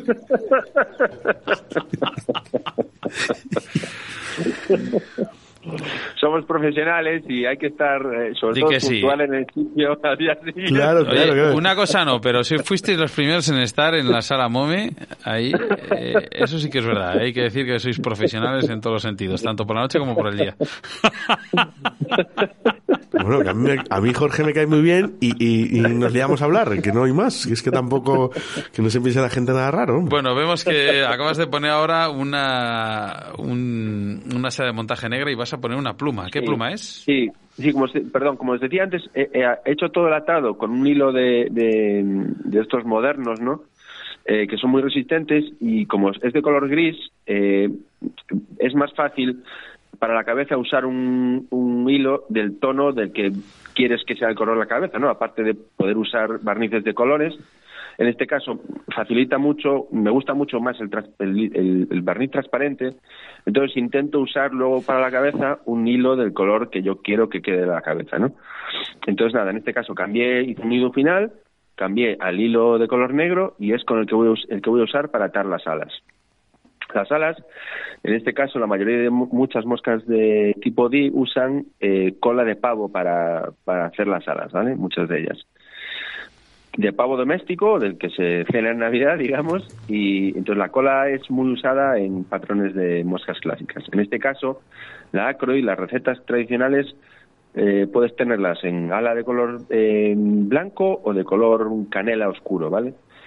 En este caso eh, usé una pluma que no es justamente de la cola, sino del anterior a la cola, cobertora caudal que se llama, que para este anzuelo más pequeño va mejor, ¿vale? Es una pluma un poco más blandita y, de tamaño va mejor. Entonces, nada, simplemente es adaptarse a veces a los, a los anzuelos. Como veis, ato primero un ala y luego ato la otra, las dos en posición horizontal y, y, nada, es, es, es la parte más delicada de las moscas de salmón, siempre son las, las alas, ¿no? Sí, y lo vemos este además que eres... Y es, eh, lo primero que se va de las moscas cuando entra un pez. Eh, si están mal atadas, sí. O se rompen. sí, puede ser. Pero vaya, que no, deberían irse a las Oye, una pregunta, esto, ya que estás montando la segunda ala y tenemos tiempo, mm. eh, ¿este tipo de moscas de salmón sirven para otros países, en este caso, por ejemplo, Chile, que vamos Oscar y yo? Sí, sí, sí, claro. A ver, si vais a ir a Chile a por, a por los chinooks, a por, a por los uh salmones king, eh, sí, sí valen perfectamente, claro que sí. Lo que pasa es que el salmón king, según tengo entendido, no lo he pescado nunca, ¿eh? según tengo entendido, según la época del año, busca más colores eh, azules, rosas, es otro tipo de... Oye, ¿por qué no te vienes un año con nosotros? Eh, si me invitáis no tengo problema en ir. Yo no, no si invitado estás, lo que pasa es que no nos da el dinero. no, pero bueno, lo que sí puedo hacer, lo que sí puedo hacer es haceros un, un lotito de moscas para que llevéis y que por lo menos las mojéis, joder. Yo prefiero, yo prefiero que vengas conmigo, con nosotros, Jorge, que, que, vas a disfrutar. Toma, así tiene las dos cosas, las moscas y, y, y mi persona, ¿no? bueno, pescamos por la noche. No sabéis nada. ¿no? bueno, vemos que las dos moscas quedan perfectamente parejas. Además vemos, eh, con lo que decía Jorge, que es muy importante, ¿no? Porque al final, si vemos, está, bueno, pues gastando un poquito más de tiempo, ¿no? En colocar esas alas, que estén perfectamente colocadas. Sí, sí, sí, eso es importante, sí, sí. Eh, a ver, eh, las alas influyen en la natación de la mosca y luego aparte que una mosca de salmón, a ver si nos entendemos, para pescar un salmón no hace falta nada, ¿de acuerdo? Pero, pero si uno tiene aprecio a lo que hace, pues siempre prefiere que todo quede bien, digamos, ¿no? Entonces, eh, si vas a bañar una mosca de este, de este tipo, joder, que menos que hacerlo para el rey del río, pues hacer una mosca en condiciones y, presentársela, ¿no? Que siempre da más gustico. Entonces, nada, eh, eh, con la, respecto a la colocación de las alas, en este caso he puesto una a una. Hay una forma más sencilla de hacerlo, pero en el vídeo hace el vídeo más lento, que es atarlas fuera de la mosca, es decir, ponerlas una contra otra, atarlas en la mano y luego atarlas sobre la tija de anzuelo. ¿Se entiende? Las he atado, yo aquí en el vídeo las he atado directamente sobre el anzuelo, pero lo que se puede hacer, ese, ese, atado en forma de V, se puede hacer fuera del anzuelo, ¿vale? Eh, en la mano vas atando las dos plumas, las dos hebras una contra otra y luego pasarlas a la tija de anzuelo, ¿de acuerdo? Es otra forma de hacerlo. Ahora estoy con lo que decíamos, con los costados, con, con, los, con las plumas de gallo de la jungla, que ya veis que están atadas en la parte de abajo de la, de la mosca, sobre la garganta, ¿de acuerdo? Y eso es una característica de las moscas. Las que llevan gallo de la jungla, la inmensa mayoría llevan la, el gallo de la jungla atado en la parte baja. No sé la razón, la verdad, pero, pero ahí está. Oye, qué, qué, ganas de, de, volver a veros a todos montando ahí en la estrada y, y, disfrutando de, de, bueno, pues de esa calidad. Sobre todo es que hay material ahí donde, donde no lo hay. O sea, conseguís material súper complicado pues, de, encontrar y es que, bueno, pues es lo que tienen estas moscas, ¿no? Sí, sí, esto es una de las partes de una de las partes del juego, ¿no? Eh, al final conozco mucha gente que acaba coleccionando plumas o que acaba coleccionando mm. aves secadas, o sea, este mundillo te lleva a, a, muchas otras historias, ¿no? De ahí la locura con las sedas, eh, Jorge, que no sí, sí, eh, las sedas, claro, eso vamos, pues hemos de decir que los pescadores de mosca el material le, conseguimos muy fácilmente, ya no por, por las tiendas que hay hoy en día, sino ya AliExpress, China, lo que sea y tal, pero sí que es verdad que vosotros, eh, con el tema de las moscas de salmón, tenéis un, no un problema, pero sí una dificultad añadida. Sí, bueno, eh, eh, a, veces, a veces parece mentira, ¿no? Pero a veces eh, materiales muy complicados de conseguir en Estados Unidos, por ejemplo, nosotros tenemos en la puerta de casa, por ejemplo, ¿no? Como eh, en nuestro país hay una granja de abutardas, ¿vale? No debería decirlo así, pero hay una granja de abutardas, porque ahora vais a buscar y vais a todos a joderme las abutardas, ¿no? Pero, pero es que hay una granja de abutardas, macho. Espérate, que corto esta parte y ya está. Corta, corta, corta. Fíjate qué minucioso, eh, Jorge, así cambiando un poco, como que no quiere la cosa, ¿eh? Con, los, con el cúter, ¿eh? Con el, sí, sí, sí, con esa cuchilla, ¿no? Alguna, alguna cosa Para dejar que, no entra la, la, la tijera un ahí. pues pequeño bueno, hilín, por cierto, ¿eh? con- De verdad, minucioso, Jorge, que, que da gusto. El que, el va a dar, oye, lo que por va a dar- cierto, ¿eh? va a dar gusto es a quien le toque la busca. Eso es. Oye, recordamos, si compartes este vídeo, eh, te puedes llevar esta mosca, ¿eh? Eh, Ahora mismo, compartes y luego buscamos a la persona que haya compartido. Mañana damos el ganador. Y damos el ¿vale? ganador. Charlie Guzmán dice, Jorge, para la próxima un perdigón. Pues yo creo que va a ser que no. Charlie, perdón. Y Nelly Charlie, Aguilar. Charlie, Charlie es, un, es un cabrón. Oye, una cosa, una cosa. Dime. Eh, eh, ahora que, que has dicho lo del perdigón, Oscar, eh, sí que me ha pasado en más de un sitio donde he ido a tomar una cerveza en restaurantes cerca del Sella o de otros sitios, por ejemplo en Narcea, ponen ninfas de salmón. Y sí que vemos unos patrones muy Sí. parecidos a la mosca, a lo que, perdona, a la- lo que es la, la- la ninfa de, de- de- de trucha, pero en, en tamaños más grandes. ¿Hay ninfas mm, predominantes que sean de salmón y no de, y no de trucha? Eh, sí, a ver, a ver, a ver, esto no es nuevo. O sea, eh, Charles Lefeo, que es un tipo clásico, eh, atábamos, ataba ninfas específicas para salmón. Específicas, mucho antes de que nadie inventara un perdigón en este mundo. O sea, esto no, esto no es nuevo. O sea, el salmón se pesca a ninfas o se pesca usando ninfas desde hace muchos, muchos años. Eh, ¿Qué pasa? Que son ninfas para pescar también en deriva en, en deriva en la deriva tradicional de ortodoxa de, de salmón o, o incluso o incluso aguas arriba pero no son ninfas digamos pensadas para pescar con una vara larga vara fija y no son no son ninfas como un perdigón por así Vamos, decirlo, que no se usan con el método tradicional de la caña de dos manos y demás. Exactamente. Estas cosas son cosas modernas, no tienen Sí. nada que ver con la tradición ni con la pesca tradicional, eh, que son nuevas, como, y- como, y- como en su momento surgieron otras técnicas y ya Sí. está, no hay más. Pero hay que decir que sí, que la ninfa del salmón existe tradicionalmente, hay patrones y hay reconocidos atadores que las que las que los generaban y están ahí, son parte de la historia del atado del mosque de salmón. Las ninfas, los, los perdigones son algo de anteayer. Anteayer, tú has dicho. Qué bonito. Oye, no sé si reconoces el vídeo que va a entrar ahora. Eh, es que ya se nos está yendo el mundo al cielo. Sí, está, está esa verdad, ¿Dó- eh, esperándonos. ¿Dónde es eso?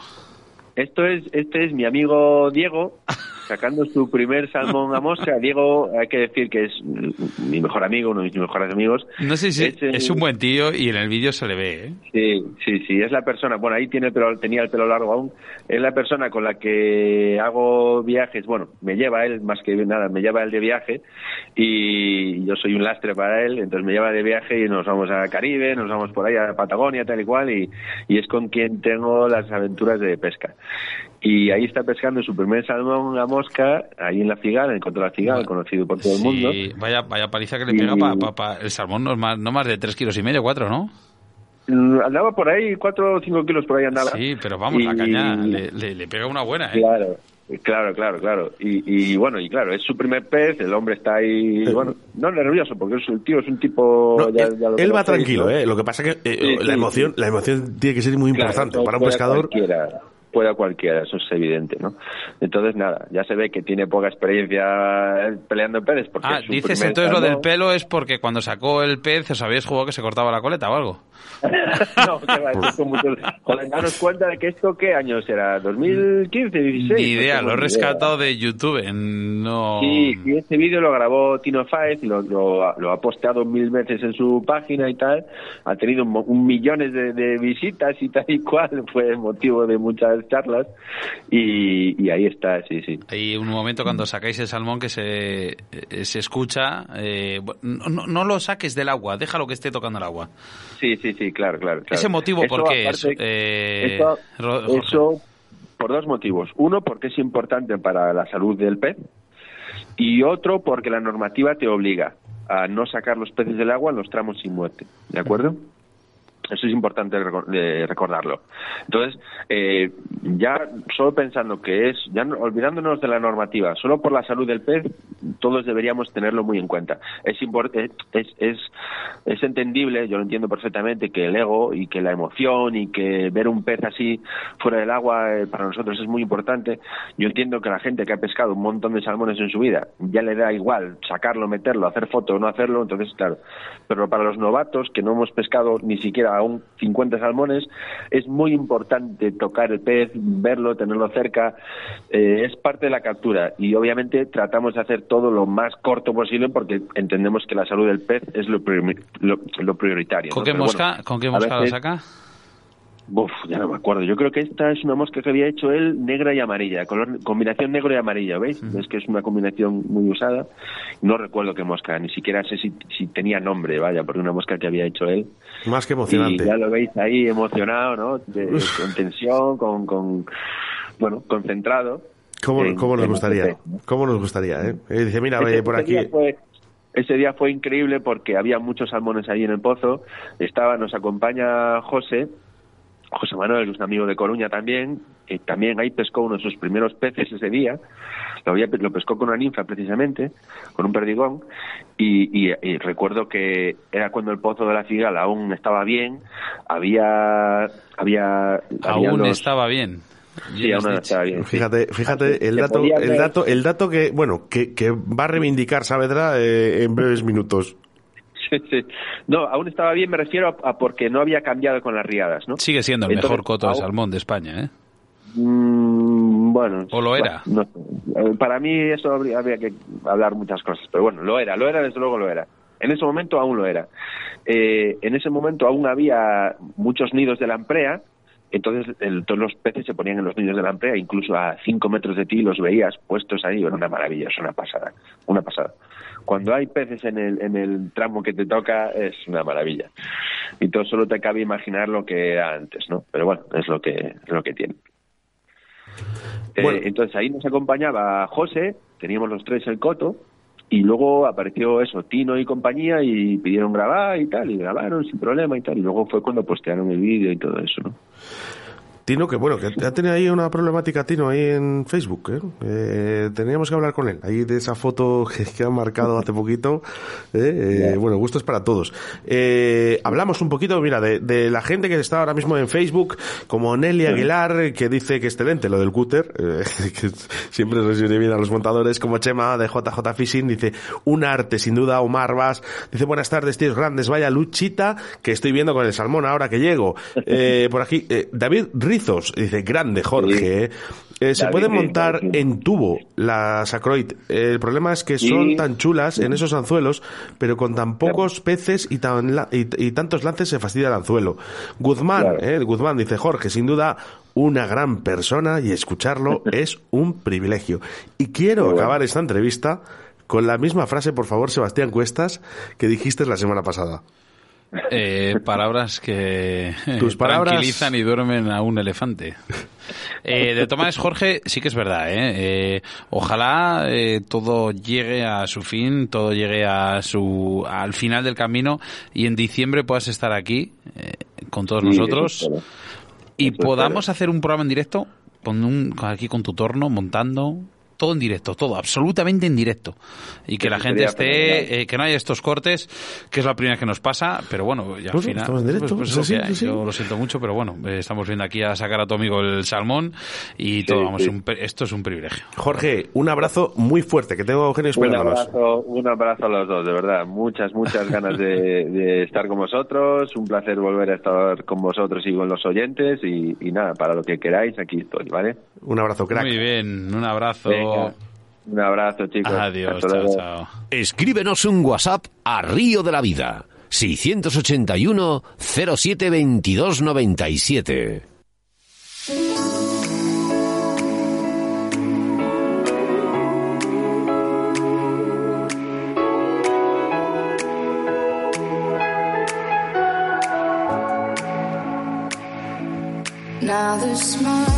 681072297. Mensajes, por cierto, Sebastián, nos está gustando mucho que la gente nos envía correos electrónicos.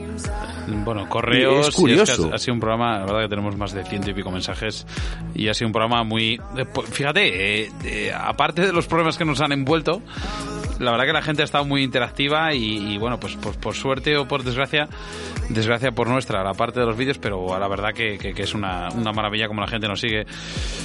¿Qué decir?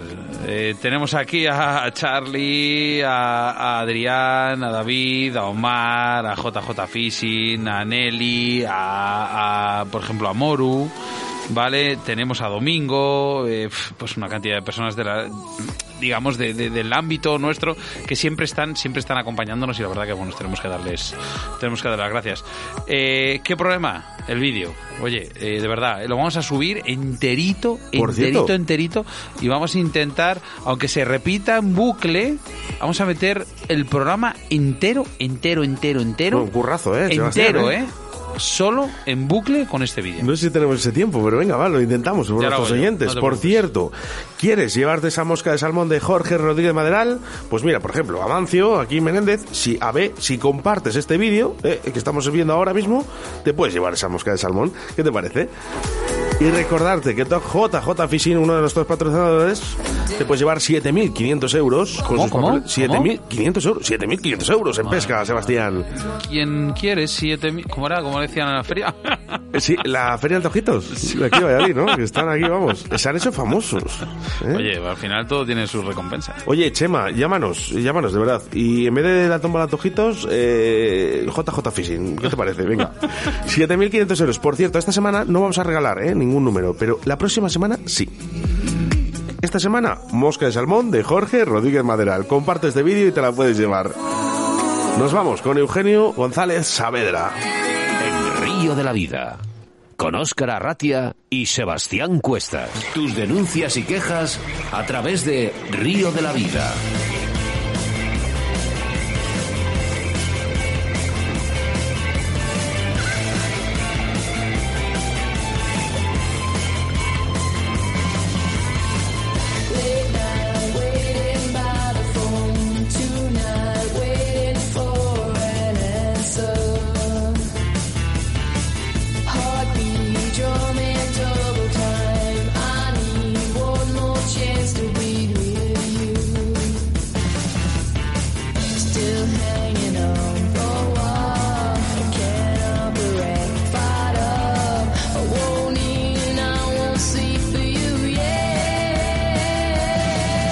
Nuestro segundo entrevistado seguimos hablando de la, del salmón, pero ahora con la problemática que habita en nuestro país y sus nuevas normativas. Para ello, Eugenio González Saavedra, buenas tardes y encantado de que estés otra vez con nosotros aquí en Río de la Vida. Muy buenas tardes. Eugenio, buenas tardes.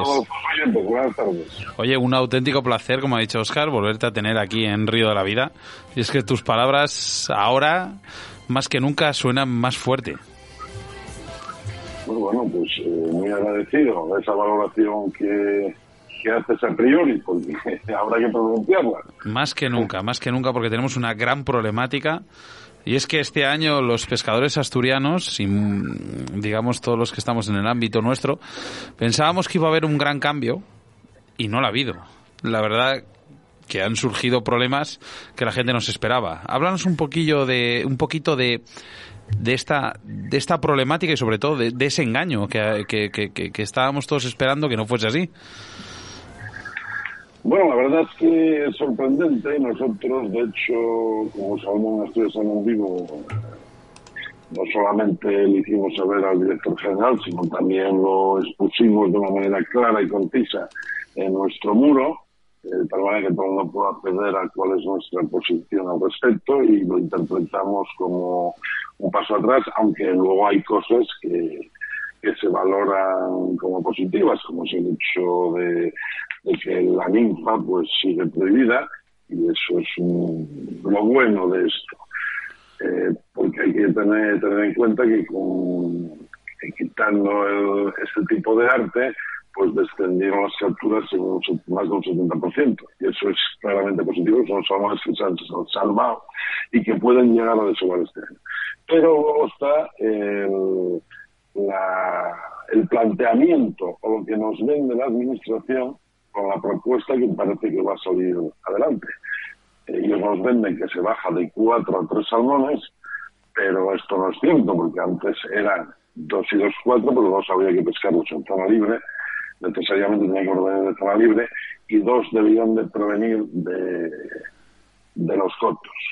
Eh, me parece que solo una persona que haya alcanzado ese equipo, por, Sí. por- porque es lógico, porque si es muy difícil, yo lo libre puedo acceder, no todos los días, pero casi todos los días, o por lo menos todos los fines de semana, entonces la presión es brutal, la presión es eh, desde que amanece hasta que llega el ocaso, pues eh, cada media hora se repone un pescador, con lo cual la presión es brutal eh, sobre el río y lógicamente se extrae mucha más cantidad de, de peces. Eh, mientras que en el coto te tiene que coincidir de que los haya y que luego el pescador que vaya sea suficientemente habilidoso como para lograr esa captura. Eugenio. Entonces, en ese sentido, sí, sí, Eh, eh, que, o sea, digamos que para nuestros oyentes lo que han querido es ocultar un poquito la verdad de la siguiente manera, es diciendo que en los cotos se reduce la captura, ¿vale? Como diciendo, bueno, aquí está la solución, pero realmente la, aumentan en lo libre, en las capturas, ¿no? Exactamente. Es decir, el resultado final va a ser que van a aumentar las capturas en lo libre, que ya se habían reducido. Que es donde más tramo hay pescable, lógicamente. No es que, que sea más plano pescable. Eh, el, problema no es de tramos, es de, de presión, de, esfuerzo de pesca. Por, por metro, por pozo, por zona, o como quiera usted, como quiera oyente verlo. Estamos, es decir, eh, mientras que en un coto eh, se pueden capturar tres salmones, que puede tener pues tres pozos, dos, cinco, eh, medir kilómetro y medio, mm, 500 metros o dos, pero da igual, solo se pueden extraer, capturar en esa zona tres, tres, tres especímenes, tres salmones. Y, uno por pescador, lógicamente, mientras que en lo libre podemos acceder tanto como queramos y podamos. Y entonces, con la rueda de la media hora, pues se está pescando permanentemente desde que amanece hasta que anochece. Y ese es el problema, que donde se podían pescar dos, ahora se pueden pescar tres, de tal manera que antes cuando el pescador eh, lograba su segunda captura, o bien abandonaba la pesca o tenía que ir a pescar sin muerte las zonas sin muerte y ya no podía acceder al tercero. Ahora va a estar ahí, con lo cual todos esos pescadores, que son bastantes, no es que sea una barbaridad, pero son bastantes, que logran esos dos salmones, van a quedar el tercero. Este es el, este es el asunto. No sé si soy De- suficientemente Sí. gráfico y claro. De todas formas, Eugenio, eh, yo, eh, esto, eh, eh, me han comentado que estas nuevas medidas tampoco contentan a los pescadores con muerte. Bueno, porque los pescadores, vamos a ver, el pescador quiere pescar y el problema es que el pescador quiere pescar y quiere concluir la captura como, como lo que dicen ellos toda la vida, es decir, rematando esa captura, sacrificándola. Y el problema es que tienen que darse cuenta que no es posible. Es decir, eh, vamos a ver, voy a plantearlo desde dos puntos de vista. Si yo fuera presidente de una sociedad, pues claro, yo prefiero que si el año que viene, vamos a suponer, este año salieron 526, se capturaron en Asturias 526 salmones. Van a suponer que el año que viene se capturan 622, pongamos, no. A mí me da igual, que los, a mí no me daría igual si yo soy presidente de una sociedad que son 622 salmones, los eh, capturan y sacrifican de uno en uno de mis asociados, Sí. no me da igual que si lo sacrifica uno solo. Es decir, mientras que yo, como hace, como portavoz del CV, nosotros decimos, a mí me da igual que sea solo una persona o que sean 626 personas distintas, porque me están sustrayendo al río que los necesitamos 626 repro- reproductores. No sé si me explico con claridad. Sí, sí, te está explicando, Eugenio. Entonces, este, este asunto, eh, al final el problema es que los, eh, las asociaciones sí hubo una ruptura, eh, que es importante en ese sentido, porque las asociaciones del Oriente, que fundamentalmente la Capitanía del Esmerillón, y luego la sigue de alguna manera también... Eh, ¿Qué comentar de ella? Narcea, Sobran las palabras. las, las mestas de Narcea pues eh, de esas dos, que son potentes, no cabe duda, son sociedades con más de mil socios, pues se desmarcaron tres sociedades. Una es el Manzano del Tineo, Fuentes de Narcea, que son sociedades relativamente pequeñas, pero la más importante de todas en número, en cantidad y en años, en prestigio y en todo lo que queramos, que es la Real Sociedad Estudiada de Pesca, también se sumó a ellas, en el sentido de que esto no puede seguir así, y entonces lo que reclamaban era un acotamiento de las partes bajas de los ríos y eh, más zonas libres y muerte, y solo se pudiera sacrificar un pescador, o sea, un salmón por pescador diario. Esa era la propuesta. Y a resulta de lo que contrapropone o la propuesta que sacó la Administración, dos sociedades no fueron al Consejo de Pesca, que fueron Fuentes de García y el Banzao, porque consideraron que no podían prestarse a lo que ellos consideraban que era una farsa, y en cambio la asturiana sí fue y hizo valer eh, lo que ella proponía, y para que costara simplemente en acta. Y esto es eh, lo que hay. ¿Qué va a salir? Pues posiblemente lo propuesto, porque en realidad eh, lo que se hizo allí fue presentar un plan que es un estudio que yo sé de él, pero no lo conozco, es decir, no lo he podido estudiar hasta que no lo presenten y tengamos acceso todos, que es un estudio que encargó el Proder Bajo Nalón, cuyo vicepresidente es el presidente de, de la Asociación Nuestra de y que se encargó y parece ser que es la base o una, una de las bases para eh, que en el año 2023 van a ofrecer la Administración un, un plan de gestión por cuenca individualizado y con, con cuestiones concretas. Pues bueno, el programa se nos lo pospone en un año más, eh, porque no sabemos mucho más, ese es, el, problema.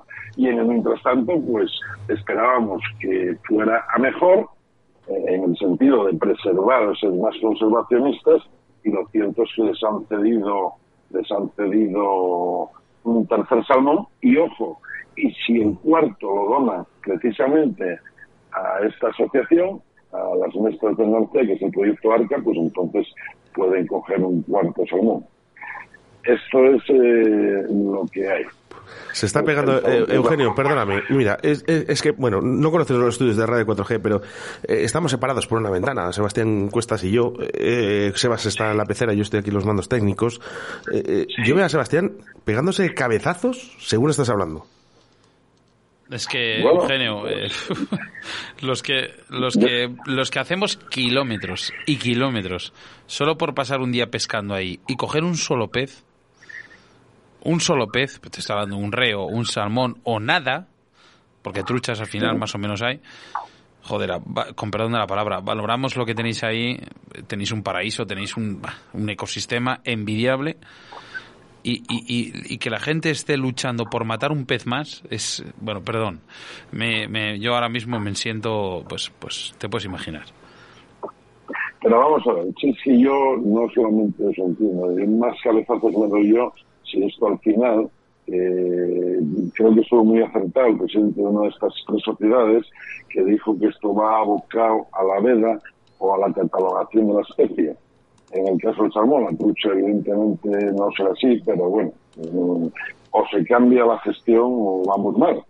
Entonces eso eh, él lo o decía que era, sería un fracaso de todos. Y yo estoy completamente de acuerdo. Es decir, no, no, no podemos pensar eh, como se viene pensando hasta ahora, y más en la situación actual donde estamos en la zona más meridional, donde es que no hay ni un solo factor que está a de esta especie, y entonces pues el riesgo de, de, de, de, perderlo, de perderla como tal, es, es cierto. Es más, es más. Eh, los opositores a lo que proponemos nosotros, eh, que dicen que se pesca poco, que hay que hacer más esfuerzo de pesca, que hay población suficiente, etcétera, etcétera, etcétera, lo que no se dan cuenta y nos acusan de que acabamos con la pesca y lo que ellos no se dan cuenta es que los que acaban con la pesca son precisamente ellos, porque nosotros no podemos acabar con la pesca, somos pescadores. Y yo, ¿qué más quisiera yo que hubiera una población tan sumamente suficiente de poder ir contigo cuando vengas y decir, oye, pescaste un salmón, oye, sacrifícalo y nos lo vamos a comer a Valladolid? o pescarlo yo, pero sí cuando no se puede, no se puede. Y este es el gran drama, que eh, siguen creyendo en la repoblación, la repoblación es un problema y yo soy heterodoxo al respecto, yo creo que hay que seguir estudiándolas, pero no fiando el asunto al repoblar, yo creo que la repoblación es un error eh, capital, porque vende muy bien, eh, sigue apuntándose todo el mundo a ello, y, y es justamente lo contrario de lo que tenemos que hacer.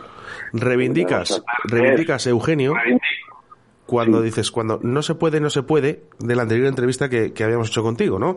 Vuelves otra vez a hacer Sí. lo mismo. Eh, lo que pasa que todavía eh, parece que, que- que se entiende que haya otras personas que se les hace más caso que a los pescadores sin muerte.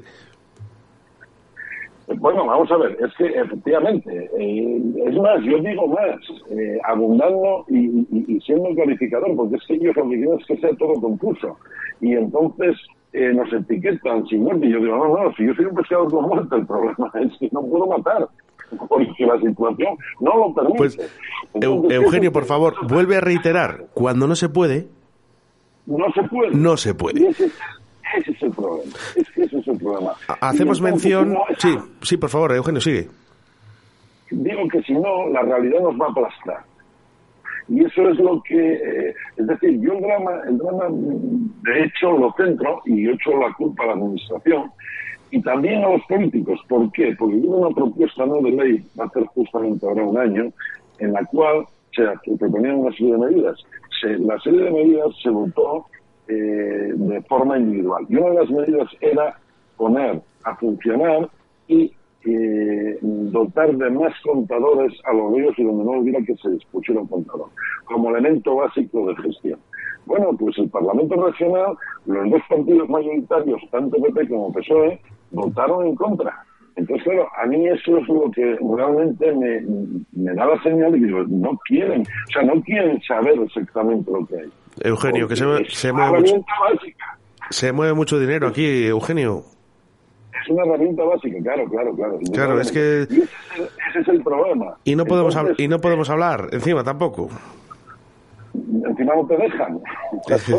Claro, es que ese es el tema. eso, hay, hay- hay otra cuestión que es importante decirlo eh, cuando mm, demoniza a la pesca sin muerte. Oiga, eh, el otro día estaba escuchando o leyendo yo de que invocaba uno un estudio de una manera torticera en el cual los salmones podían llegar a, a morir hasta el 80% a determinadas temperaturas.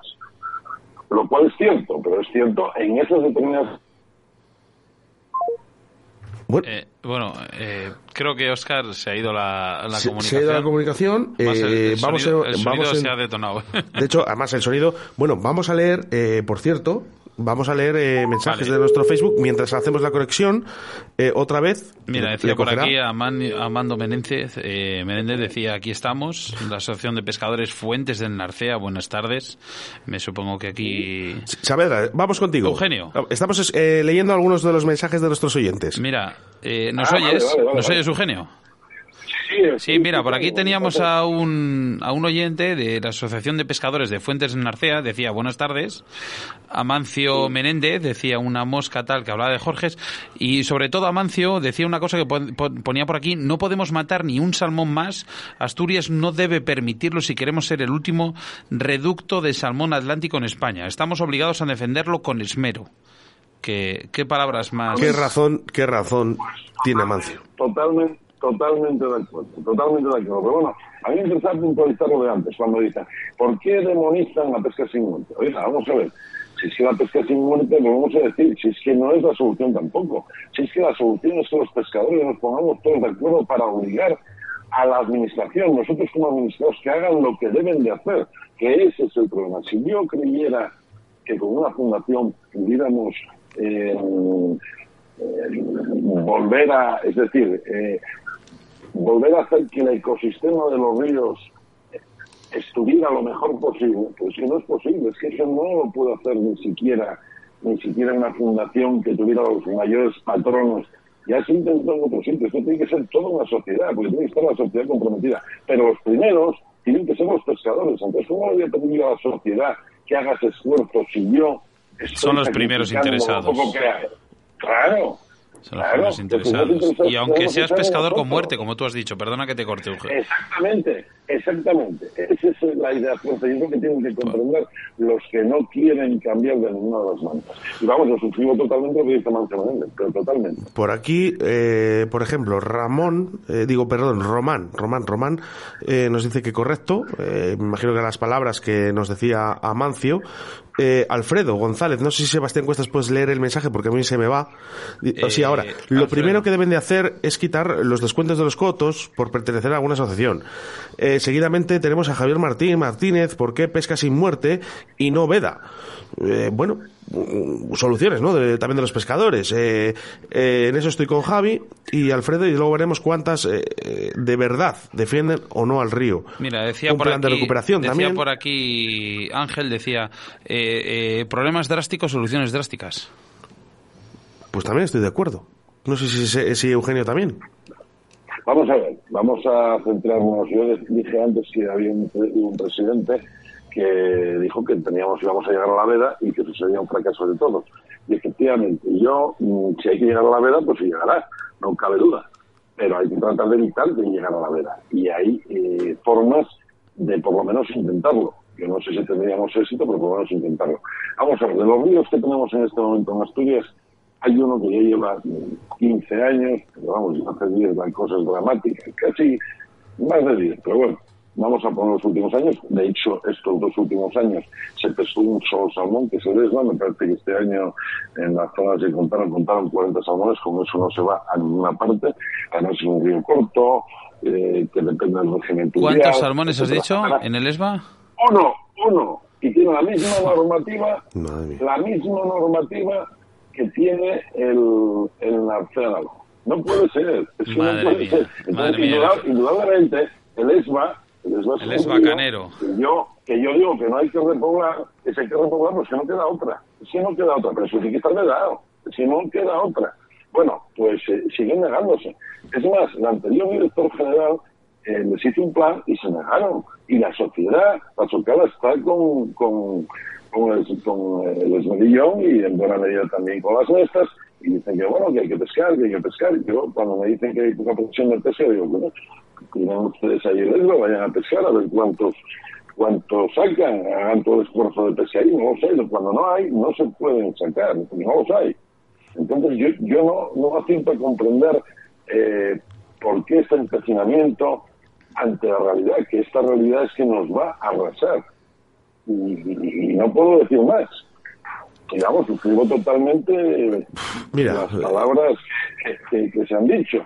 Y la veda, pues sí, claro, es que, es que a la fuerza ahorcan, es que llegará el momento que tengamos que ir a la veda. Nos comenta por aquí eh, Román eh, Herrero Díez, ¿vale? Me supongo que por lo que cuenta por aquí eh, es presidente de la Asociación Fuentes del Narcea. Ahí dice, precisamente me refería que fue el que dijo que ir a la veda sería un fracaso. dice, dice, no se puede seguir matando salmones en Asturias, ¿vale? La pesca es un deporte. Hay igual que hay, hacer ese igual hay que inciso, ese pensar inciso, que, las, que las asociaciones de pescadores somos el problema y no la solución. Y lo digo como presidente de Fuentes del Narcea. Eh, quiero hacer el inciso a Román, ¿no? Cuando dice no se puede seguir matando salmones en Asturias, la pesca es un deporte. Ese es el problema, Román, que no nos consideran deporte porque seguimos matando peces. El momento, y esto no son palabras mías, son de Carlos Carborero, que nos lo dijo aquí un día, en el momento que nosotros dejemos de matar, nosotros seremos un deporte No. y nos tratarán como El tal. problema es en el momento que nosotros no dejemos jugar con un pez vivo. Eso es. Y entonces ahí empezaremos a hablar y yo creo que habrá soluciones. Eso es lo que luchamos muchas veces Río a la vida y queremos dejar entender a la gente. Cuando dejemos de matar, esto será un deporte. Y tendremos subvenciones y nos harán caso y hablarán con nosotros. Bueno, Eh, yo, yo creo que los intereses, que los intereses son múltiples. Tú ten en cuenta, mira, eh, por ejemplo, aquí en Asturias, ¿no? en otros sitios la problemática, pero hablo de lo que yo conozco. Eh, pues, eh, oye, necesitamos presas, sí, sí, claro, es que necesitamos energía, necesitamos muchas cosas. Posiblemente, si hace 50, 60, 70, 80 años, o hasta incluso 100, eh, supiéramos lo que sabemos hoy en día, es, muchas de esas cosas no se hubieran hecho. Pero lo que ocurre es que con el conocimiento que había en aquel entonces, presumíamos que podíamos solucionarlo de otra manera. Hoy en día sabemos que no lo podemos solucionar. ¿Qué pasa? Si hubiera cantidad de peces suficiente, no habría ese problema. Pero luego hay que contemplarlo también en la cuestión antropológica y cultural. Y entonces la gente dice, no, si yo es lo que he hecho toda mi vida. Y entonces ellos a sí mismos se autodenominan tradicional. Eugenio, ¿cuántas cosas hacían en los años 80 y en los 70? Por favor, que no podemos Claro, igual. Correcto, correcto, correcto. Y además, es que encima nosotros decimos, si no hay que mantener solo salmón más, primero tenemos que saber lo que tenemos, segundo hay que establecer los límites mínimos de conservación, y una vez que lo sepamos, si efectivamente esas poblaciones se recuperan, no habría inconveniente en decir, "Oiga, aquí se puede etiquetar como pues y se acabó.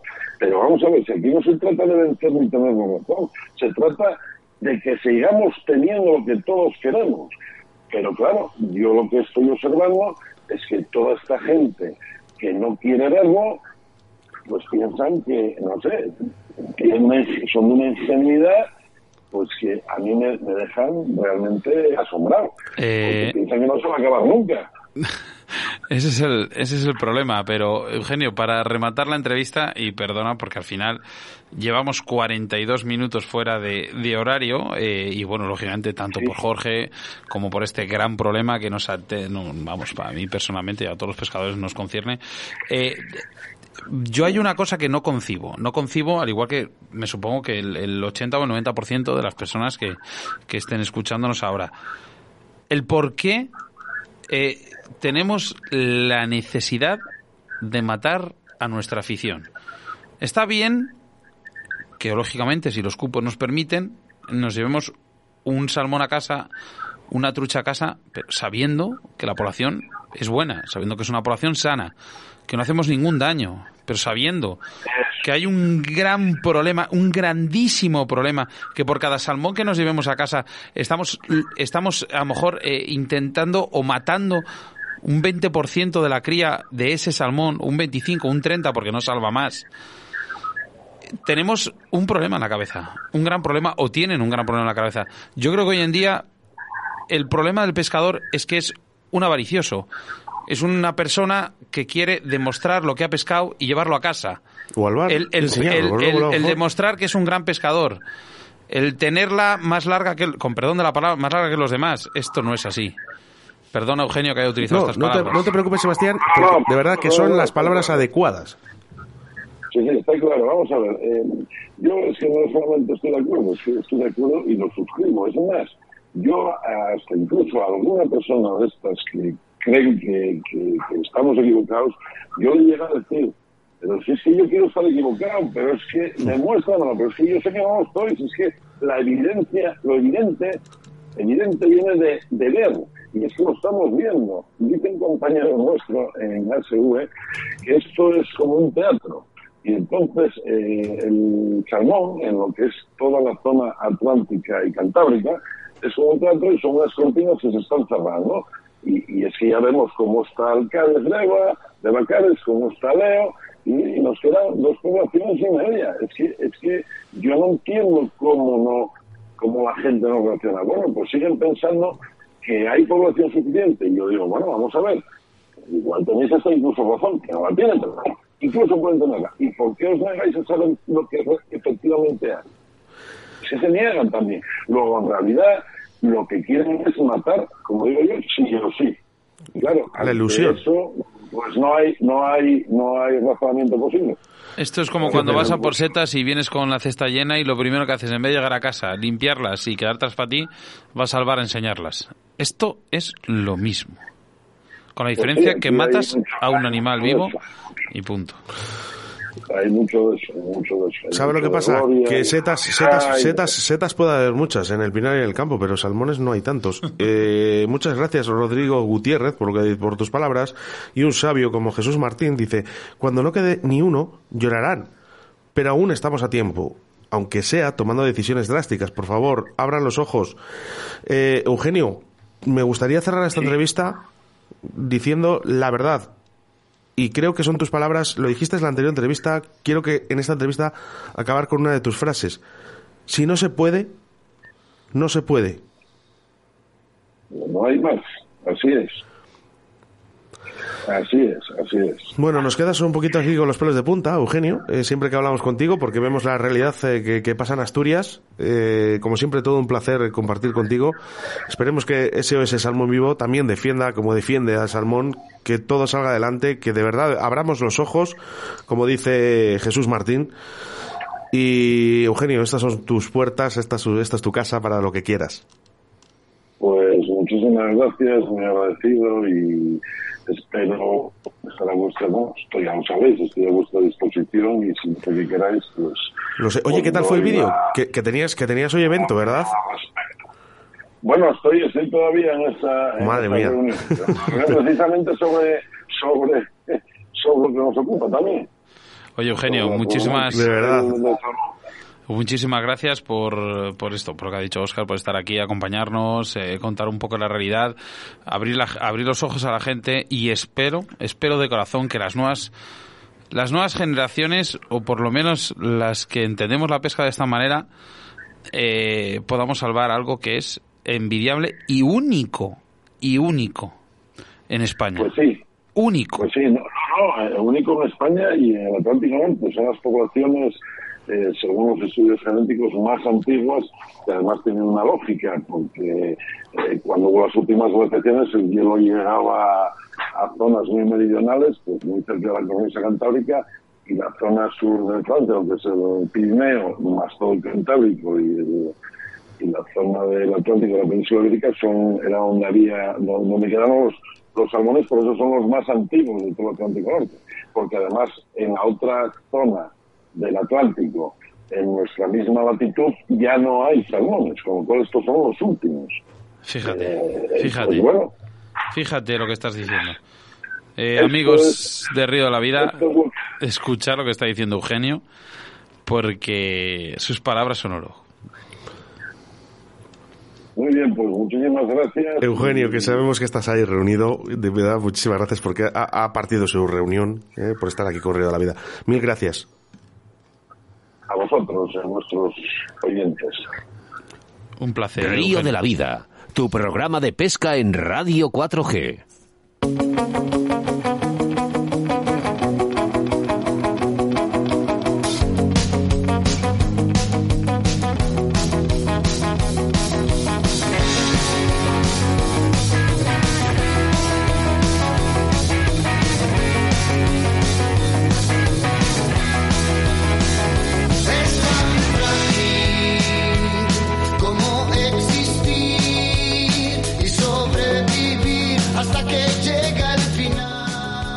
Se me corta la respiración, ¿eh? Aparte que hoy, bueno, pues ya sabemos cómo está, está mi voz, ¿no? Que hoy no, no he podido estar al 100%, pero bueno. Estás como Lo la rana Gustavo. lo importante es estar, ¿eh? Aquí con el pañuelito, aquí al lado, hemos estado, ¿eh? Oye, muchísimas gracias, ¿eh? A, a todos los oyentes, eh, a todas las personas, ¿no? Eh, yo veo aquí confusiones, ¿no? No confusiones, ¿no? Cada uno tenemos aquí en Facebook, ¿no? Que están aquí hablando, ¿no? Y entre WhatsApp, al 681072297, cada uno saca sus propias conclusiones, ¿no? Pero al final yo creo que todos, de verdad, hacerme caso, optamos por, por la misma vía. Vale, Sí. son diferentes vías, pero el mismo camino. ¿eh? Esto es como las parejas, ¿no? Eh, no hace falta que vayan de la mano, pero sí que sigan una línea recta. Eh, de verdad, no os enfadéis. Intentamos salvar al salmón, solo simplemente eso.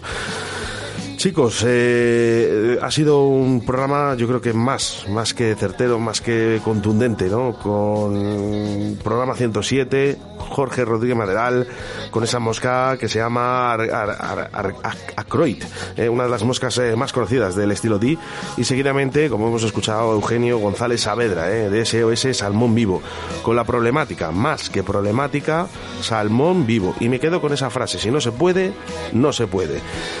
No gusta a ninguno de los pescadores, Sebastián. No gusta a ninguno de los pescadores, pero lo que hay que ver es la realidad. Y la realidad es la que nos comentan nuestros oyentes. Decía por aquí Omar Vas, hay mucha o poca pesca, no habría que llevarse ni un pez a casa. Si quieres pescarlo, a la pescadería.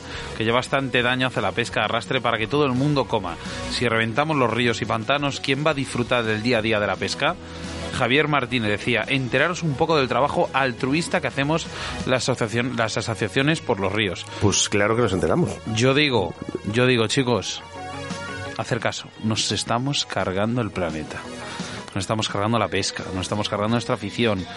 Y si hay una cosa muy bonita en esta vida, es ir a un río y pescar. Hacer caso. No da tiempo para más. Ahora solo tendrás que esperar 168 horas más o 10.080 minutos para volvernos a reencontrar en un programa más de Río de la Vida. Por cierto, la próxima semana resolveremos dudas con los grandes. Humberto, Humberto Gacio. Ay, qué rueda más buena, ¿eh? Sí, estará, estará Mario Asensio, Esteban García, David Arcay. ¿eh? Humberto Gacho. ¿Tienes dudas? ¿Tienes dudas? Pues nada, nos escribes un audio, eh, un mensaje de texto ¿eh? y la- nosotros se la preguntamos a ellos. Tenemos la Champions Sí, League tenemos a los mejores. Eso es así. Chicos, saludos de quienes habla. Oscar Arrati acompañado de mi compañero y amigo, el capitán de a bordo, Sebastián Cuestas. Os queremos mucho.